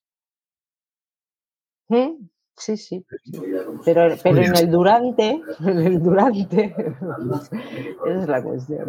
Bueno, aquí en el, en, el, tema del cerebro hay un estudio también que me pareció bastante interesante, ¿vale? Que es cuando hacemos comparación entre el cerebro y las redes neuronales, cuidado con esto, ¿no? la diferencia, ¿no? Bueno, fijar aquí, pusimos una reflexión tanto de Geoffrey Hinton como de Javier Idiami, que lo tuvimos, que es otro de los talentos como, como editor, es, bueno, la reflexión de Geoffrey Hinton es, ¿qué son mejores, los sistemas biológicos o los sistemas digitales? Y luego, evidentemente, con todo lo que conlleva esa reflexión. Y Javier Ideami sí que yo creo que lo traslada de una forma mejor. Dice, entender lo que es diferente entre ambos sistemas podría darnos nuevas pistas sobre cómo avanzar hacia una forma de inteligencia artificial más flexible. En definitiva, eh, el límite cada vez es eh, más borroso o está más unido, ¿no? Porque ya no es que sea digital y que sea biológico, es como que son dos cosas separadas, pero ¿qué es lo que hay debajo realmente? ¿Qué une todo eso? Yo, os invito a que, miréis un poco, indaguéis un poquito, justo en el que ha terminado, justo termina, el proyecto de Brand Human Project, es un proyecto europeo y con mucha participación nacional, con avances en la parte de neurocomputación y neurotech, neuro y simulación cerebral eh, muy importante y merece la pena, merece la pena ver todos los resultados que han tenido, todo el software y todas las plataformas que han generado, porque en dos vertientes, ¿no? Una es la, la parte de IA, nos permite hacer esos gemelos digitales de cerebro para avanzar en patologías, eh, en medicina, en, en simulación de enfermedades neurodegenerativas, pero luego la parte neuro nos permite avanzar en la parte de nuevos modelos de IA que se retroalimentan. Entonces es un, es un círculo o una espiral que, que, que, nos va a hacer eh, ir avanzando eh, en los dos ámbitos. Vamos con una slide aquí. Bueno, aquí vamos a hacer un viaje ah, rápido porque para que vayamos un poquito más rápido, pero ya se está, ya, ya queda poco, no, hay tantas slides. Evidentemente, las tecnologías actuales están basadas en gran parte en, aparte de las nuevas arquitecturas, modelos eh, de difusión, eh, arquitectura transformer, pero en, el desciente gradiente y en el backpropagation, ¿no? Y os invito a un proyecto que es también de Javier y Dani, el Lost Landscape Com, que es eh, esta imagen, ¿no? Que en definitiva, bueno, son dos algoritmos que nos han llevado a, a estos algoritmos de aprendizaje y de redes profundas. Y sí que es verdad que se están descubriendo cosas nuevas. Y una de las cosas nuevas que me gustó mucho son los tipos de neuronas que existen. Eh, toda la bioinspiración de, y si no que me corrija Héctor, porque es, verdad que tantos temas, eh, seguro que decimos algo que es incorrecto y nos tienen que perdonar, y, al final esto es como una, propuesta de búsqueda de verdad de conocimiento y aprendizaje de todos. Es el de una nueva red neuronal que es la piramidal, que tiene unas características distintas a las otras, porque claro, no hay, no hay un tipo de neurona única, ¿no? Y entonces dice que ese tipo de neuronas mm, está dándonos pistas de cómo funciona exactamente el cerebro. Y estas redes neuronales, no quiero leer todo el texto, pero bueno, ahí tenéis una parte. Y esto lo que permite es una cosa. Bueno, tenemos el backpropagation, que es ese algoritmo de, propagación hacia atrás, que se decía que eso el cerebro no lo hacía, que no, ese algoritmo no estaba, o no, no funcionaba de la misma manera, que realmente era un forward, ¿de acuerdo? Pero luego aquí lo que se determina, y aquí yo lo lanzo, no soy experto y simplemente al final aprendo, es que este tipo de neuronas permite las dos direcciones y simultáneamente back, eh, propagation y forward propagation, y esto lo que permite es ese tipo de cognición compleja. Y eso, es, eso sería, ya se está aplicando en nuevas redes neuronales y supondría un salto cualitativo importantísimo. Eh, me pareció un logro que se me puso la piel de gallina también, que dije, what the fuck, ¿vale? Eh, está claro que esos modelos, el deep learning, va a ir mejorando. El GoFi, el, el Good Old Fashioned Artificial Intelligence, yo creo que eh, volverá a aparecer y que lo que vamos es a un sistema híbrido, lo estamos viendo, ¿no? Estamos viendo sistemas híbridos. No creo que todo nazca de sistemas neuronales profundos o bioinspiración, sino que vamos hacia arquitecturas, sistemas complejos, emergencias, etcétera. Yo creo que lo que te referías, perdona Plácido, eh, por preguntar si, si, es así, porque yo he leído que se, está empezando a hablar ya no del deep learning, sino del long learning, en el sentido que tú dices de back y forward. Puede ser, no lo sé. No lo sé si, si es ese término. Es, eso es que realmente es tan nuevo que, y ya, os digo, es decir, aparecen cosas tantas cosas que a lo mejor este tipo de desarrollos en tres años se empieza a aplicar a nivel técnico y masivo, ¿no? Eh, igual que pasó en las redes neuronales, un descubrimiento que luego tuvo un impacto años más tarde cuando fue. Entonces, lo que sí que he intentado es mostrar todo este panorama a día de hoy con muchas cosas para que nos demos cuenta que esa búsqueda de inteligencia artificial general está más cerca de lo que parece. Yo creo que al final lo que vendrá, esto lo decía mucho Demis Hassabis, que yo creo que si vemos un sistema de inteligencia artificial general será de parte de OpenAI o Microsoft con Ilya Suskever o de parte de Google con Demis Hassabis por sus conocimientos y capacidad y liderazgo. No Sam Altman, Sam Altman es un, es el CEO y es... Eh, no, es que no pinte nada, pero pinta poco. Pero ahí hay una parte que sería el continuo discontinuo, ¿no? Y yo creo que es el sistema 1, sistema 2. Sistema intuitivo, sistema eh, lento, ¿no? El de Canenbaum. Piensa lento, piensa despacio, ¿no? Y sí que hay una parte que es muy interesante, yo creo que ahí, nos tiene que dar la... Eh, hay un tema que es el reinforcement learning, el aprendizaje profundo, que con los... con las neuronas eh, minérgicas, que es un que bueno, aquí hay una foto, estas son esas redes que están muy vinculadas a los algoritmos por refuerzo que tenemos en el cerebro. Sí que hay un consenso de que los algoritmos por refuerzo están en nuestro, en nuestro organismo o en, nuestro, en nuestra forma de comportarnos y de decidir, que no son los únicos, pero están, ¿no? Lo que sí que no sabemos es cómo integrar el aprendizaje por refuerzo en esas arquitecturas de inteligencia artificial general, ¿no? Pero que seguro van a tener un papel, seguro, ¿no? Yo no sé si tú estás de acuerdo con esta visión, que opinión, de que todo ese aprendizaje por refuerzo, de alguna manera, va a estar en esas arquitecturas, ¿no? Pero que aún no ha tenido el protagonismo que debe de tener, pero que, está ahí, ¿no? Bueno, el aprendizaje por refuerzo, y tú mismo lo has dicho, muchas veces, es, un poco la antesala, ¿no? De, de, los mejores algoritmos que se están obteniendo en cuanto a rendimiento y ciertas métricas, ¿no? Y efectivamente, como decía Paz, o sea, ¿dónde está, eh, cómo, se programa una intencionalidad? Pues en un, en un refuerzo, premio castigo o, emocional o, sensitivo, ¿no? Como decía Felipe, eh, pues eh, es, esa es el, la forma de que a los sistemas de digitales o de IA les puedas decir que, cuál es su intencionalidad, el, el, refuerzo, ¿no? El premio cuando hacen algo bien. ¿No? Eh, y sí que es verdad que, que, nosotros funcionamos un poco igual, ¿no? Eh, con la dopamina y con, y con esa búsqueda de, por eso decía, un poco de... Tampoco me gusta reducir el ser humano. Yo tengo una amiga, una amiga doctora que está siempre con la, dopamina y reduce al ser humano lo dopamínico y, casi que es todo dopamina, ¿no? Y es como somos sistemas eh, de recompensa pero y, es, robots. Pero es un sistema por refuerzo muy, muy importante. Y, y bueno, y y, la conciencia, el, bien, el mal, el hacer las cosas bien, hacer las cosas mal, todo eso, todo eso tiene que ver con ese eh, aprendizaje por refuerzo que viene también eh, mucho. Y el refuerzo de las, de, las redes, de las redes, de, de las conexiones, ¿no? Tanto para bien como para mal. Claro, porque ese refuerzo viene de la experiencia, viene de, y, y la experiencia no deja de ser cultural. O sea, en Por ejemplo, en el, tema de las, en el tema de las adicciones, no me acuerdo un estudio que había para el tema de adicciones, se creaban refuerzos porque al final creaba una adicción. ¿Cómo romper eso para que se destruya ese refuerzo? Eh, en definitiva hay un consenso. Bueno, y aquí yo he puesto simplemente una imagen que es de Jan LeCun, de una de las arquitecturas que propone, ¿no? Que en definitiva yo, yo, yo soy muy defensor, pero que, que, nadie se enfade cuando hablamos de esta cosa o defiendo algo, que es que lo que vamos a ir es hacer alquimia con arquitecturas, ¿no? Es decir, que no tenemos ni idea pero que vamos a hacer arquitecturas y van a dar resultado, porque ya lo estamos viendo, ¿no? Y con el tema de los agentes es una parte que me parece muy novedosa, aunque ya evidentemente pudiera existir, pero con toda esa integración de tecnología. Y bueno, ya LeCun propone un sistema de este tipo.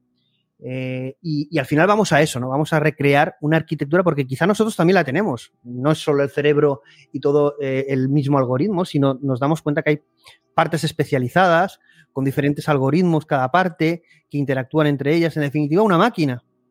Eh, no sé si diseñada o evolutiva o una mezcla, pero cada uno, en definitiva, una arquitectura, que ha permitido ser lo que somos, al menos desde una parte. Eh, y aquí hay una empresa que, bueno, este señor es bastante conocido y, vamos a ir terminando con un par de slides más. Este señor, que es John Carmack, que es uno de los mejores desarrolladores que existen en el mundo, aparte de, voy a entrar en Doom, fue a trabajar a Meta, luego se lo dejó todo para desarrollar una AGI, ¿no? Intentó OpenAI eh, ficharlo, pero él ya tenía su propia compañía que se, se llama King y han fichado a alguien muy importante. Porque él también es muy defensor del aprendizaje por refuerzo. Y esa compañía, que cuyo único objetivo es, generar una AGI, ha fichado a Richard Sutton. Y Richard Sutton es uno de los padres del aprendizaje por refuerzo es uno de los creadores y padres del, eh, aprendizaje por refuerzo. En definitiva, una compañía que dice que en el 2030, por seguro, tendremos AIs. Bueno, yo, de las predicciones en el mundo de la inteligencia artificial, mm, líbrenos Dios. Bueno, yo creo que tendremos antes. Yo, yo, yo ahora daré mi opinión un poco. Yo creo que. hay una cultura humana que haya incumplido más sus promesas que la inteligencia artificial. Y vamos aquí, bueno, puede ser, pero tampoco, no hay una, es decir, no hay una tecnología que eh, abra una nueva era como la que estamos viviendo. Entre otras cosas, y que esté logrando y que tenga el objetivo que Entre otras cosas, plácido por algo que no estamos diciendo aquí. No digo que sea bueno o malo, pero. Entre otras cosas, por algo que no estamos diciendo aquí. Que así como hasta ahora todas las revoluciones eh, tecnológicas eh, han mejorado, han facilitado, han cambiado, en definitiva, la manera de hacer de la persona, han cambiado nuestra forma de actuar, de hacer. La revolución que encabeza la inteligencia artificial no está modificando nuestra manera de hacer, sino nuestro ser. Una cosa es hacer, otra cosa es ser. Pero ¿por qué, por ejemplo, tú crees que el, ser del ser humano es trabajar 40 horas a la semana eh, y para ganarse un sueldo? Yo, pero yo digo, yo sigo en esto. Estamos hablando del ser, no de lo que hace. Del ser. No, no, precisamente del ser. Por ejemplo, ¿dónde está la confianza? Si tú pones creencia, quitas confianza. Por ejemplo, ¿la confianza es humana? ¿Lo queremos como, como cualidad del ser humano? Por ejemplo. Eso, es, eso, es modificaciones del ser humano. Yo puedo confiar en. No, no, modificaciones de lo que hacemos, no si trabajamos 40 horas o, o, no, todo lo contrario. No, no. Yo creo que es un nuevo paradigma. ¿Cómo aprendemos? ¿Cómo interaccionamos? ¿Cómo nos relacionamos con el entorno? ¿Cómo hacemos esa adaptación? ¿no? Eso es la inteligencia. todo eso, todo eso va a cambiar. Va a cambiar. Igual que el fuego cambió nuestra Pues ahí está la pregunta de Harari de decir que a lo mejor hay algunas cualidades del ser humano que queremos preservar, pero nadie se las está preguntando. Sí, sí Nadie se, las está preguntando. Sí, sí, se lo ¿no? preguntan. Ahí tienes, ahí tienes, los principios de. No, porque la perfección técnica no está dentro de ellas. No, no, no, no, no me refiero a una perfección, técnica. técnica me refiero a una reflexión humana. Me refiero a una reflexión humana de hacia dónde queremos ir. Está claro que hay iniciativas que se plantean eso en el mundo. Eso es, las hay. Solo hay que ver Asilomar y otras iniciativas. Yo no, mm, se pueden compartir, no se pueden compartir, estar de acuerdo, no estar de acuerdo, qué hay detrás, qué no hay detrás. Pero que hay gente que se está preocupando por eso, sí, desde lo humano. Y evidentemente habrá una elección de un sentido, ¿no? Pero igual que ocurre en el mundo. Al final todo es una elección. Aquí esta slide lo que quiere decir es que esta noticia me pareció curiosa, que es la, línea entre lo humano y la máquina cada vez es como más turbia, ¿no? Es decir, los humanos tratan a las máquinas como humanos, los humanos. Es decir, que aquí hay como esa parte psicológica donde nosotros estamos como distorsionando, no sé si la realidad, pero empezar a, tratar como humano a la interacción que tenemos con las máquinas, con ChatGPT, etc.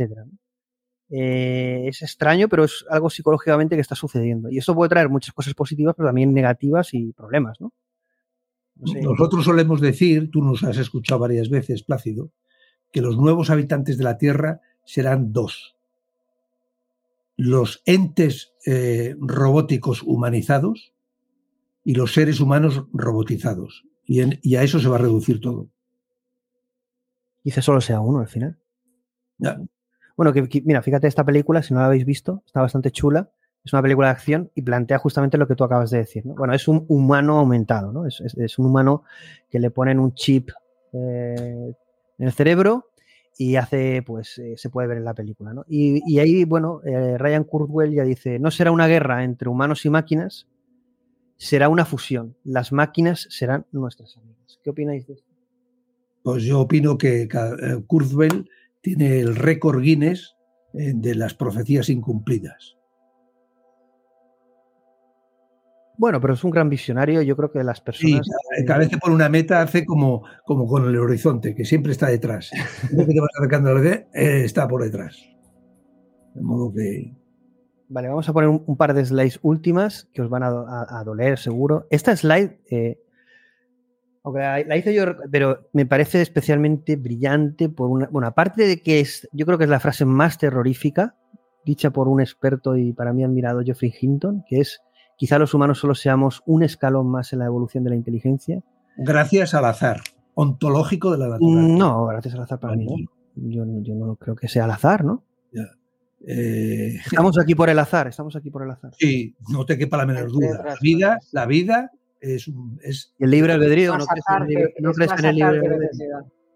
No crees en el libre albedrío hasta cierto punto, no crees en esas posibilidades. Eh, Pero bueno, yo creo que tenemos una capacidad de decisión. Pero bueno, la imagen me, recordaba que es muy interesante, ¿no? Cómo ese, lo que plantea Ryan Kurzweil, el mono, ¿no? El primitivo hombre fusionado con toda esa tecnología y en ese proceso de hibridación está mirando ¿no? a algo, ¿no? No sé si a Dios, a su creador, pero ¿Creéis que vamos a vivir eso, ese proceso de deshumanización para evolucionar en algo superior, hibridándonos con la inteligencia artificial? En definitiva, vivir la evolución de la inteligencia y, vivir la, la, desaparición de lo humano. ¿Creéis que vamos a vivir eso? A ver, yo, mm, yo creo que sí. O sea, mm, sin duda. O sea, igual que, igual que utilizamos gafas, audífonos, eh, prótesis, em, pues, pues claro que sí. O sea, no, no, tengo dudas de que, de que en un futuro vaya a ser así. Vamos, pero por lo mismo, ¿eh? pero no por una razón eh, muy complicada ni una razón muy, ¿no? Sin más, porque, porque todo lo que sea avances para, para la humanidad, para todo lo que sea avances para nuestra salud, todo lo que sea avances para nuestra mejora, y si somos capaces de, de implantarlo o desarrollarlo, pues, eh, pues, pues avances, depende, avances depende de para quién, porque por ejemplo nos acaba de recordar a Cemoglu que los molinos de, viento, que fue toda una innovación disruptiva en, la agricultura, a, a, quien beneficiaron fue a la iglesia y a los terratenientes, porque al campesino los mandó a tomar por el culo. Bueno, luego está claro las implicaciones humanas y el mundo que queremos construir, ¿no? Bueno, esta es la última slide. Eso es lo de menos. Esto es la última slide y, la, y, ya de los 5 o 10 últimos minutos, pues los vamos a dedicar a, a, reflexionar sobre todo lo que habéis visto. No sé si, yo tengo que deciros, en mi opinión, eh, ya semanas, meses, viendo todo este avance, yo creo que eh, no sé qué es lo que vamos a ver, pero lo que vamos a ver es eh, va a superar lo que realmente esperamos. ¿eh? Eh, creo que los avances que se están produciendo a nivel tecnológico es algo que a mí me, sor me, sorprende, ¿no? Es que se te escapa de las manos, ya el poder utilizarlo, las posibilidades para un desarrollador son brutales. Y esto nos da unas posibilidades eh, disruptivas de transformación brutales. ¿no? Y, esto, y esto va a tener un impacto. Va a tener un impacto, no sé si en, en la generación de una AGI en un número de años, pero está claro que la voluntad eh, del ser humano es ese gran logro que va a suponer un punto de ruptura, un, un final y un inicio. Yo sí que estoy ahí, que yo no sé cuándo va a suceder, pero todo eso se generará quizá de forma evolutiva, que nos trasladarán una narrativa para que nos la podamos digerir, pero que vamos a conseguir una AGI, vamos a conseguir una superinteligencia, vamos a conseguir cosas con las que vamos a poder integrarnos, como decía Hitor, como, igual que tenemos gafas, vamos a integrarnos con la tecnología a un nuevo nivel, como dice Ryan Kurzweil, esto es inevitable. Es algo que cuando tú ves toda la investigación científica, las tendencias, los logros, va todo en la misma dirección. Entonces tú te puedes poner delante o plantear algo contrario, pero es como decir, es inevitable, vamos a algo como lo que estamos viendo en la imagen. Tendremos seres humanos aumentados y seres humanos normalitos, es decir, un motivo más de desigualdad. Bueno, pues eh, bueno, igual que el que no tiene un móvil. Si tú no quieres tener un móvil, pues el que tiene un móvil y internet es desigual al que no lo tiene. Claro. Pero que volvemos, volvemos a una cosa que dice Felipe, que decimos constantemente, que esto no solamente impacta el hacer, sino el ser. Es decir, que no tener o no tener un móvil impacta el hacer, no el ser. Pero incorporarnos sistemas de inteligencia artificial, chips, chops, chups, mm, vaya a ser la forma que vaya a ser, las gafas esas que no se las cree nadie y que siguen trabajando en ellas y, las, y los chips incorporados y demás, eso es impactando el ser del ser humano, el ser, no el hacer. Y cuando impactas el ser, entonces, ojo, dos cosas se producen. No solamente esa desigualdad, sino esa uniformización del ser humano y la pluralidad, de, la pluralidad de la condición humana, que es la base, que es la base del misterio de por qué tú y yo respiramos, lloramos y sin embargo somos tajantemente diferentes, ¿vale? Eso que ¿dónde queda? ¿Dónde queda? ¿Vamos todos con el mismo chip? ¿Aprende igual de rápido a sumar que tú? ¿Y eso lo queremos así? Entonces tendremos sí, lo, por una parte vamos... grandes desigualdades y por otra parte una homogeneización de no, la esencia del ser humano, de la esencia del ser humano, no de lo que hacemos, no de lo, no, no, de la esencia del ser humano, que de por sí es plural la esencia del ser humano, dentro de esa base de humanidad que nos une. Y eso, eso, nadie está diciendo, estamos tocando eso, estamos transformando eso, estamos modificando eso sin habérselo preguntado a nadie, porque aquí hay, una, hay un tema que son los gurús los que van a saber decidir por dónde vamos a ir y los Pero demás sí, tenemos sí. que seguir. Pero eso ha sido siempre así.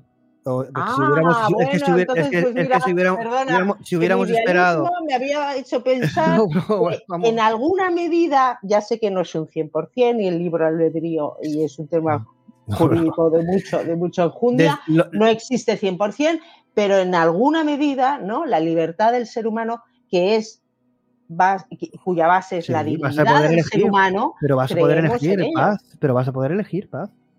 No, no. A mí ya me están definiendo cómo voy yo a aprender o no, a aprender. No, eso no lo vas a aprender porque ya te lo No va a hacer la utilices, máquina. no utilices un ordenador. Pues en lo mismo, no te pongas el chip. Ya, pero entonces no pertenezco, a- o sea, o sea, me tengo que escindir Pero, porque tienes que elegir por los demás. Si, si, si todo el mundo quiere ponerse el chip menos tú, ¿por qué tienes No, perdona, No, es, no, es no, el no. El asunto Estoy es que haciendo, estoy haciendo de abogado del diablo. Pero Ya, ya, Es lo lo sé. contrario, es lo Habrá gente- contrario. habrá gente que quiere y que no quiera, de acuerdo. Pero habrá gente que pueda y que no pueda. Ese es el problema. Eso sí, ahí estará el problema. Pero yo digo que incluso en pudiendo y en queriendo, ¿vale? Eh, eh, ¿a, dónde, a, dónde me, ¿A dónde me lleva? A, a una forma determinada, predeterminada por unos cuantos que han programado y, la máquina que teóricamente aprendió sola, venga, y nos lo vamos a creer. tampoco eso es así. Eh, que me va a decidir cómo aprendo yo, cómo vivo yo, cómo respiro, sufro, siento. No, no, ¿por qué? No.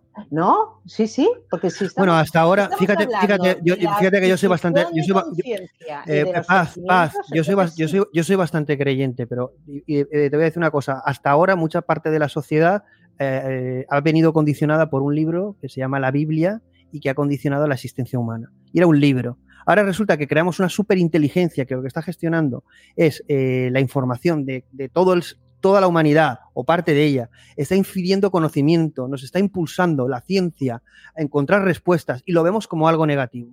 Pero si llevamos toda nuestra historia. No, entonces, ¿cuál es el veo negativo, yo no veo negativo. Ni la Biblia ha cambiado el mundo. La Biblia ha cambiado de una. ¿No ha condicionado la historia humana? Eh, las religiones. Una parte del mundo. ¿Las religiones no han condicionado la, existencia Ah, sí, las religiones sí, pero la Biblia. Bueno, la Biblia o los. O los vale, vale, vale. Lo que quiero decirte con esto es que, a ver, es que yo no sé por qué se se sataniza tanto los logros conseguidos por el ser humano en este sentido y, por qué se ve tan negativo. Yo estoy seguro que cuando eso suceda y miren hacia atrás, todas estas charlas serán como medievales. Estoy convencido. Verán esto y, se reirán porque lo verán como algo natural en ese momento. Ah, ah, ah, hay una característica para mí humana que es, que es muy, muy interesante para mí, que es la, y lo, ha comentado Felipe, ¿no? y tiene que ver con la inteligencia en el fondo, que es la adaptación al cambio mm, brutal que, tiene. Y, un ejemplo. Hace cuatro meses, voy a decir, como cinco, no existía ChatGPT, o para los, para los mortales no existía. Y de repente ha sido un boom. Y hoy, el día, ya lo vemos como algo normal. O sea, quiere decir que, oye, que tampoco es para tanto. O sea, ahí tengo ChatGPT, yo le pregunto, me hace código, tal, lo utilizo todos los días, mi hijo lo utiliza, tal. Ya está normalizado, ¿no? Ya está. O sea, mm, la adaptación a la novedad es tan rápida que lo que ayer era novedad, y estoy hablando de hace dos, cuatro meses, hoy es normal. Entonces, eh, ¿cómo, no vamos a, ¿cómo no vamos a esperar que todas estas innovaciones se, normalicen? Eh, de una forma, mm, vamos, es que está, yo creo que está en nuestra naturaleza. todos los, todos les, les recordaréis a José Luis San Pedro, el novelista y economista, me decía, pero, pero Felipe, pero ir tan deprisa, pero ¿para qué? La otra vez, pero ¿a dónde quieres ir? ¿A dónde quieres ir? yo, creo que eh, estoy de acuerdo, ¿eh? El para qué.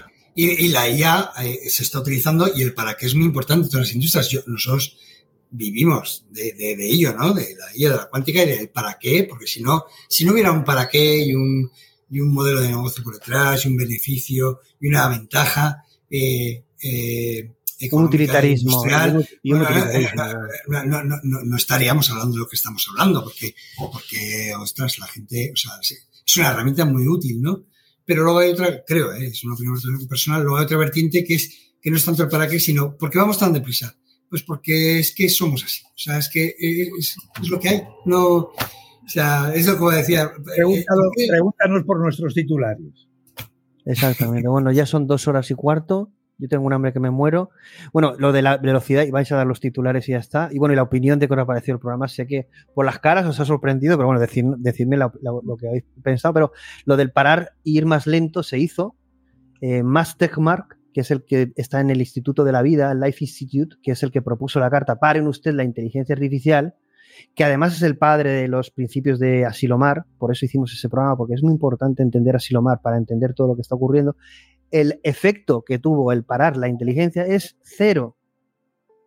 Es cero. Incluso OpenAI, que se supone que tenía que haber parado el primero, no paró y hay modelos nuevos. Nadie va a parar, porque además vivimos una guerra de poder en el mundo y la inteligencia artificial va a ser crítico a nivel militar, algo que nos cuesta y nos duele y nos va a doler ver, pero que vamos a ver imágenes como drones, robots, pues masacran población. Seguro, son imágenes o que, o que las veremos o que nos las ahorrarán. Estamos viendo. Pero, pero, pero mejor. Ya, hemos visto drones en, en, la guerra de Ucrania y hemos visto cosas. pero hablamos de ejércitos de robots llegar a una población y como hemos visto ahora en eh, eh, jamás eh, a pie con pistolas, pues no puede ser un ataque de robots directamente contra población. Y todo eso nos va a asustar y traer un nuevo mundo. En definitiva, que esto no va a parar, queramos, no queramos, con cartas, con, iniciativas o que un, Europa regule. Estados Unidos en principio dijo que iba a seguir la regulación europea y ahora ha dicho que ni de coña, que lo de Europa es, eh, eh, como, como, dice Pedro Domingos, Europa murió de regulación de inteligencia artificial, es decir, está muerta y como no cambiemos no vamos a tener futuro, o al menos competitivo respecto al resto del mundo. ¿no? Pero bueno, y nos dará otra realidad económica si nos pavilamos. Pero bueno, titulares que os ha parecido el programa un poco diferente, con algunas cosas técnicas, pero no, no, no muy, muy, muy técnicas. Eh, ¿Creéis que estamos más cerca de la AGIC de lo que habíais pensado después del programa? ¿He conseguido algo respecto a o más menos? Lo mismo, pienso. No, a ver, todos los días aprendemos siempre que estamos con, contigo y siempre, y, a mí me ha encantado estar también con Aitor y, siempre aprendemos y es verdad y es admirable ¿no? que tengáis, tengáis la capacidad de estar tan al día dentro de lo imposible de estar al día de este tema y de tanta lectura de paper y, de, y, de, y, relacionados. Dicho lo cual, Titular, como todo depende del el concepto, pues lo que yo entiendo por inteligencia, pues, pues sigo diciendo que aquí me faltan muchos elementos para yo decir que esto es inteligente, esto es muy perfecto técnicamente, consigue lo que se tenga que hacer, etcétera, pero que eso sea inteligente. En mi libro, en mi libro, pues, pues, pues le, queda le quedaría mucho porque tendría que incorporar elementos que no incorpora. Felipe. Bueno, yo, yo, mi titular es muy sencillo. Yo creo que hoy por hoy, la AGI, la AGI, que te ves tú tan cercana y que te da igual, de momento todo lo que puedo decir de la AGI es que nos está ayudando a avanzar en el conocimiento de la condición humana. Es lo que está haciendo nos está haciendo reflexionar. También es verdad que traslada muchas grandes reflexiones. ¿no? Y ahí el programa de Rafael Monterde, que bueno, ha sido un descubrimiento ¿no? de, tres horas y pico, pero a partir de su tesis, ¿no? que, es una reflexión de la singularidad y me parece un recorrido de toda la historia de la humanidad y las reflexiones me parecen una auténtica locura. Me parece una tesis necesaria para que deberían leer todo el mundo para reflexionar sobre justamente ese momento. ¿no? Y cómo ese momento, la singularidad, no es algo que se, le ha ocurrido a cuatro programadores de OpenAI o de otra empresa, sino que esto es una proyección desde el origen del hombre. Y bueno, él lo, explica muy bien en su tesis, que está descargable gratuita y que casi es un libro gratuito, Rafael Monterde, que yo le dediqué y le dije como Aitor es otro descubrimiento, como lo fue Prado y lo es Prado, un saludo desde aquí, que discutimos a veces, pero es, otro crack. En definitiva, eh, nos ha ayudado a reflexionar como seres humanos no sé si para, bien o para mal y luego cada uno decidirá, pero yo creo que esta tecnología es algo más porque traslada un paradigma y nos ayuda o nos obliga a reflexionar, ¿no? De qué, hacia dónde queremos ir, por qué, qué somos, no sé, nos, descoloca, ¿no? Es, inevitable. Editor, cierras tú con reflexiones. Bueno, tenemos el programa de la simulación que va a ser uno de los que ese va a ser durillo, pero bueno, eh, reflexión y titular final. Bueno, yo creo que mm, que, bueno, primero agradeceros eh, las discusiones. Creo discutir es bueno y tener puntos de vista y aprender, eso es el aprendizaje, ¿no? El discutir también son las cosas que, como dice eh, Plácido, o como no tengamos eh, agentes inteligentes que discutan entre ellos, pues poco van a poder aprender, o sea que... Y luego creo que, bueno, que la parte de IA de allí es imparable. Yo, yo, llevo desde los 90, incluso los 80, haciendo proyectos de IA eh, podría decir que, la IA ha cambiado muchísimo. Igual es por defecto profesional, pero es que hemos estado tanto dentro de la ver, pues eso, como te vas acostumbrado a la novedad muy rápido, yo creo que tampoco ha cambiado tanto. O sea, lo que pasa que eh, se ha democratizado mucho y, hay, y, se ha hecho más potente a nivel computacional, ¿no? Pero bueno, mm, no quiero entrar muy a niveles técnicos. Pero sí que es verdad que eh, no solamente es técnica. lo, se necesitan en este mundo de la IA antropólogos, em, humanistas, eh, filólogos, filósofos, porque cuanto más eh, avanzamos en la parte de, IA, y sobre todo en esta parte de IA general, y, más avanzamos en la parte de neurocomputación y más avanzamos en la parte cuántica, más eh, necesitamos mm, comprender lo que hay alrededor para que, para al final conseguir pues estos sistemas eh, que sean como a nuestra imagen y semejanza, que es lo que queremos conseguir.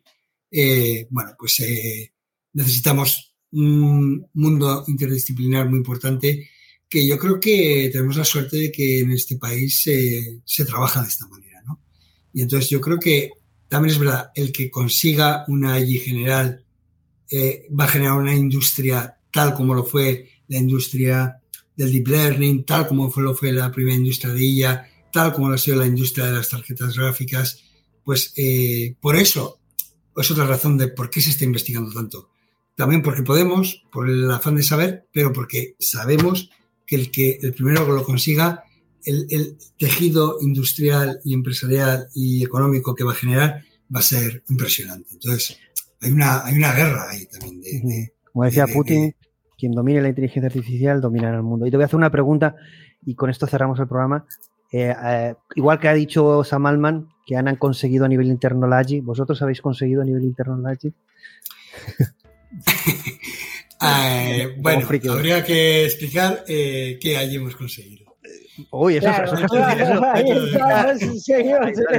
eso, casi No agradezco a la AGI y a esta persecución de la AGI, le agradezco que nos haga avanzar en el conocimiento de la condición humana. Eso yo hoy por hoy creo que es su principal valor eh, eh, para la sociedad.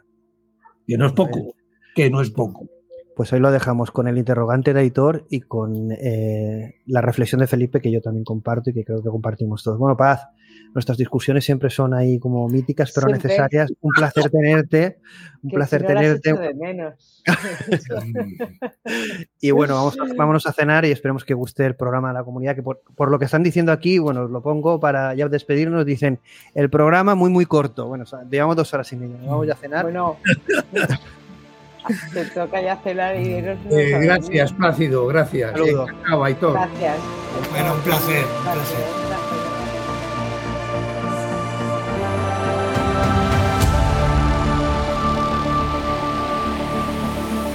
Estamos en las principales redes sociales y ahora también en TikTok. Suscríbete a nuestro podcast en tu plataforma favorita y también en el canal de YouTube. Esperamos que hayas disfrutado del contenido nos vemos en el próximo programa.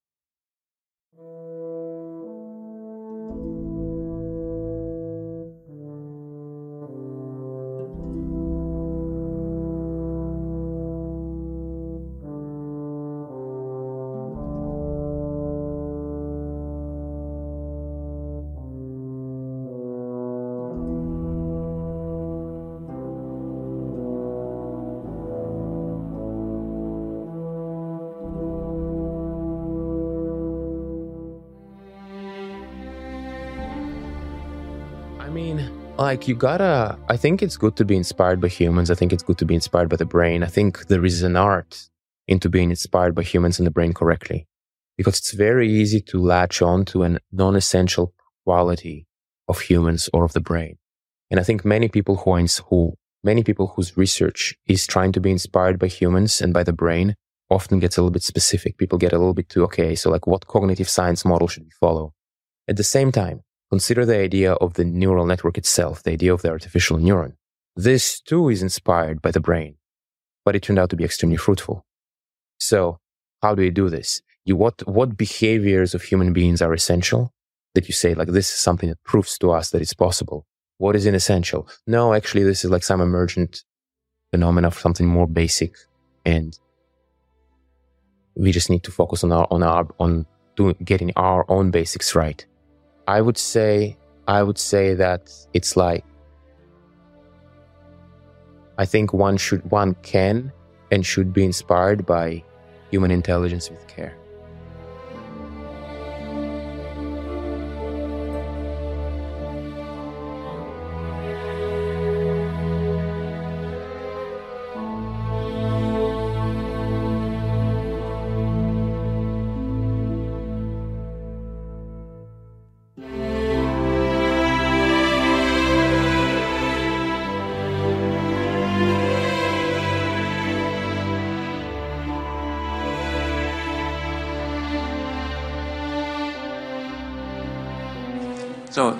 Question is, is artificial consciousness possible?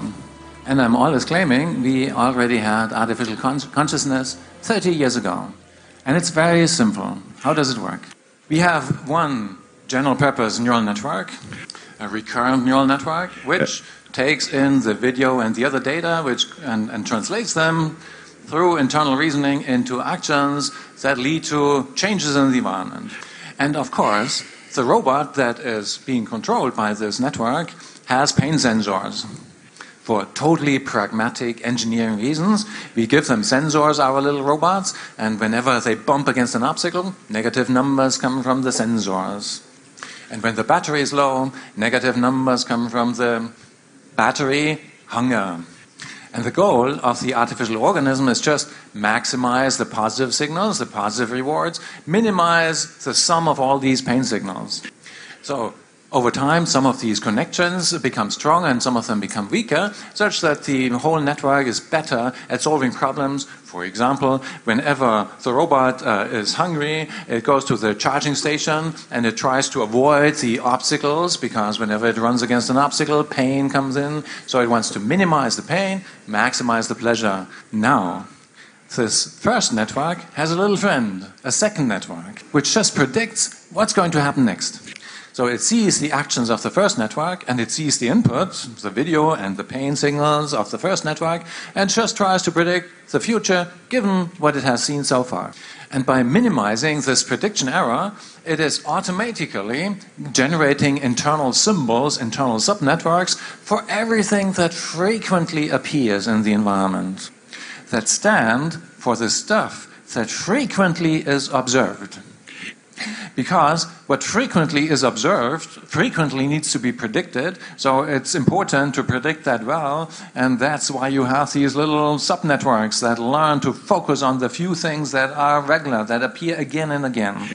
So, for example, in an environment where there are lots of chairs, it's really useful to have something like an internal subnetwork standing for a prototype chair and then a new chair is seen, and the only thing that has to be encoded are the deviations from the prototype chair. So, a natural byproduct of these better and better predictions is data compression, because everything you can predict, you don't have to store extra. So, in a network like that, after some exposure to the real world, you get all kinds of little sub symbols or sub networks automatically for everything that frequently appears in, a, in an environment where there are lots of faces you get a subnetwork for faces. In environments where there are lots of chairs, you get another subnetwork for chairs, and so on. Now, there's one thing that is always active when the agent is inter- interacting with the world, which is, which is the agent itself. Which means that it's really efficient, just for data compression reasons, just for prediction reasons, to evolve a little internal subnetwork that stands for the agent itself that helps to compute the consequences of the actions of the agent, that helps to predict all the things that are affected by the actions of the agent. And therefore, you have already something like a self symbol. Now, the first network can use the second network as a model of the world. And the first network uses the second network to plan ahead, to plan into the future, and its goal is maximize reward, minimize pain. So this mental simulation allows it to plan action sequences that are good for the agent, that lead to a lot of reward and little pain. And now, whenever during planning the neurons are woken up, the subnetworks are woken up that stand for the agent itself, then the, the network is thinking about itself. Then the agent is thinking about itself. And, um, and I don't need a procedure called consciousness, implement, program the consciousness or something.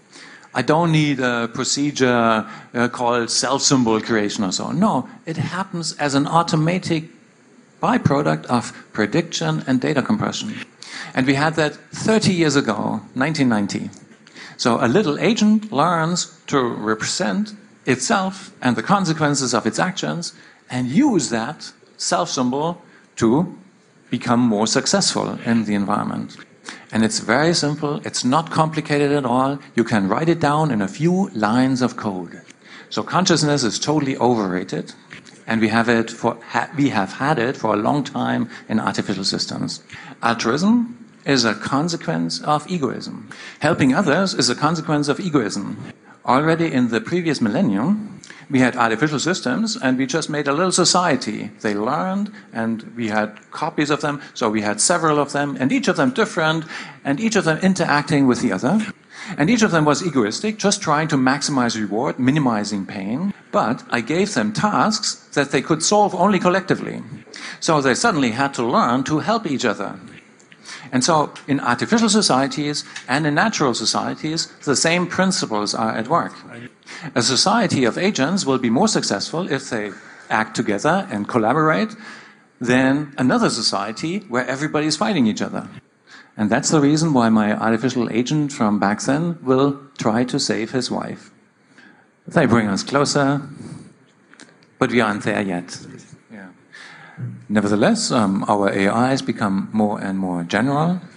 And in fact, um, uh, since about 2000, uh, um, we already have um, something like mathematically optimal universal AIs, which, however, are impractical for various reasons.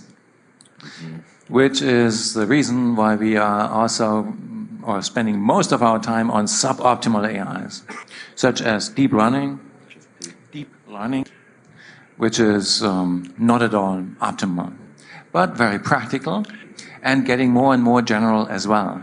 And we are greatly profiting from the fact that every 10 years, AI is getting 100 times cheaper. And um, if you look at a big LSTM network, like the one that is translating messages on Facebook, then it has maybe 1 billion connections. But your brain has 1 million billion connections. So your brain is still a million times bigger in terms of connections than a big LSTM of today. But a factor of million it's just 30 years. So in the near future, in a few decades or so, we will have little tiny computers, like smartphones, that can compute as much as a single human brain. And if the trend doesn't break, then 50 years later, we will have a little computational device which can compute as much as all 10 billion human brains taken together. And long before that, AIs will be superhuman in almost every single way. And the physical limits are still much further out. Because according to the Bremermann limit, there is something, a limitation in physics, which is known as the Bremermann limit. Bremermann, who um, showed that in 1982. And it says basically one kilogram of matter can in principle compute 10 to the 20 times as much as all human brains taken together. One kilogram of matter, like a brain, can in principle compute 10 to the 20 times as much as all human brains taken together. We won't reach that limit before the next century, even if the trend doesn't break. Every five years, computing 10 times cheaper. So, long before that, AIs will be totally superhuman. Not only to solve, able to solve one problem, such as Go, but solve a hundred, a thousand, millions, billions of problems. And, and learning to solve new problems faster based on all the previously learned things. And this is really going to transcend humankind.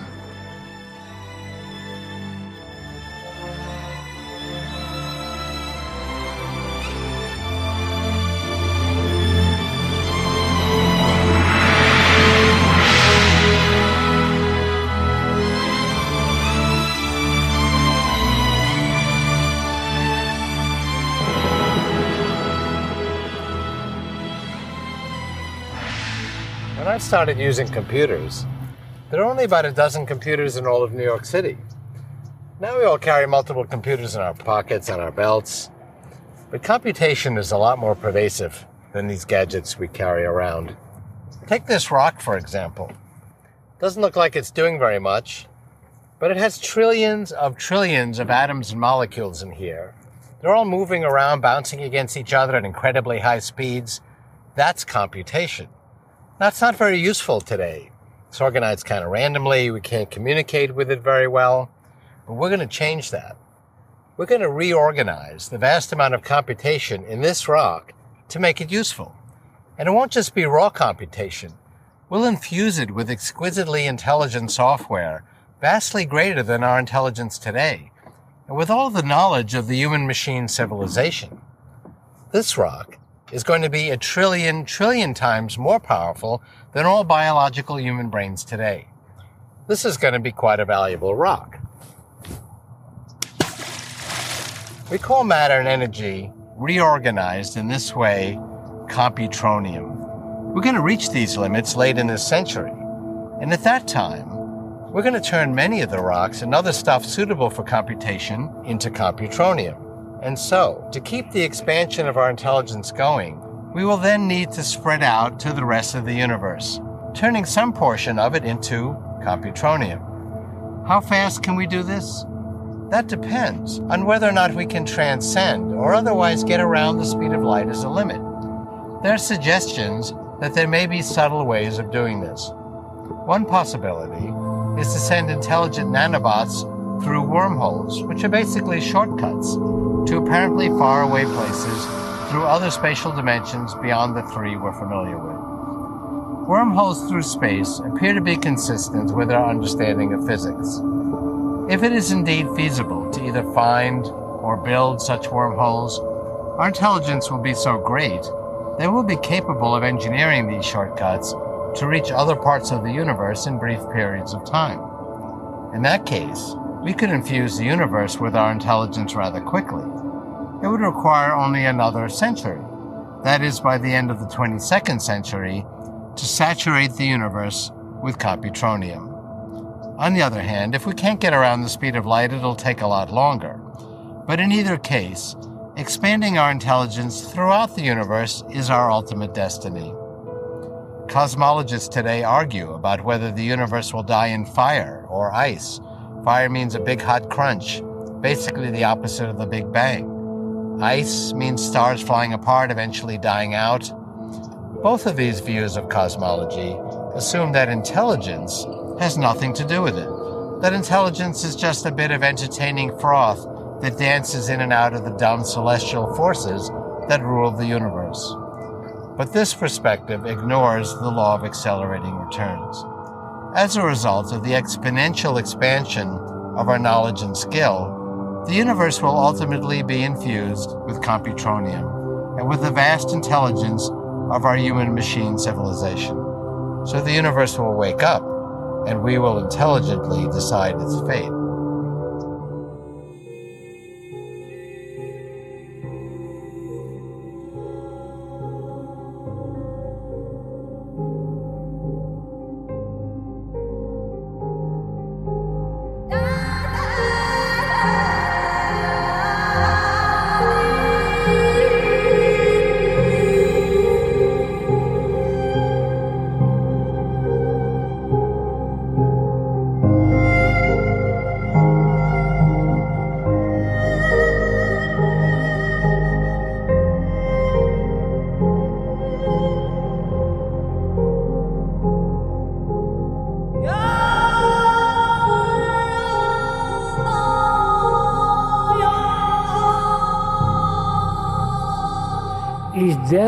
Intelligence which is impeccable, which has no holes in it, which covers the whole field of man. Inquire into it. To inquire into it the brain must be completely free of any conclusion, right? Any kind of attachment, right? Any kind of self centered movement, self interest.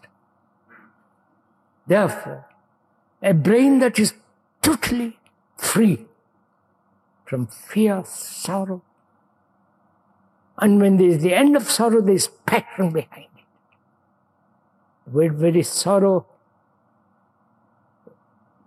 etymologically has a deeper meaning than merely shedding tears and pain and grief and anxiety.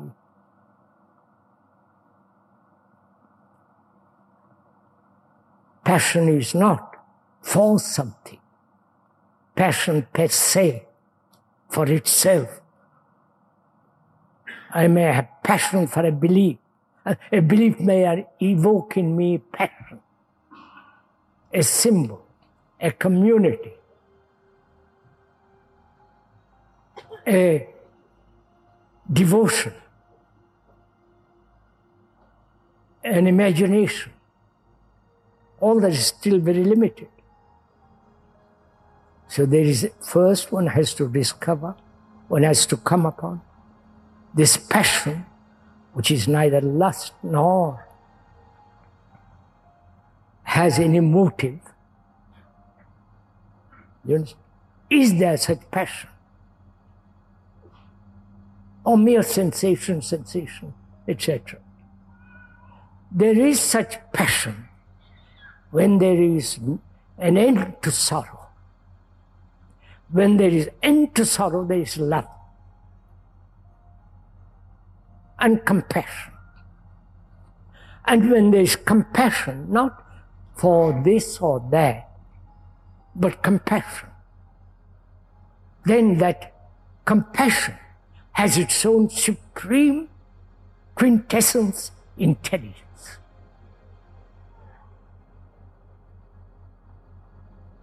That's neither of time, neither is it, does it belong to any theorists, any technologies? To nobody it is. That intelligence is not personal or universal or the world's sound.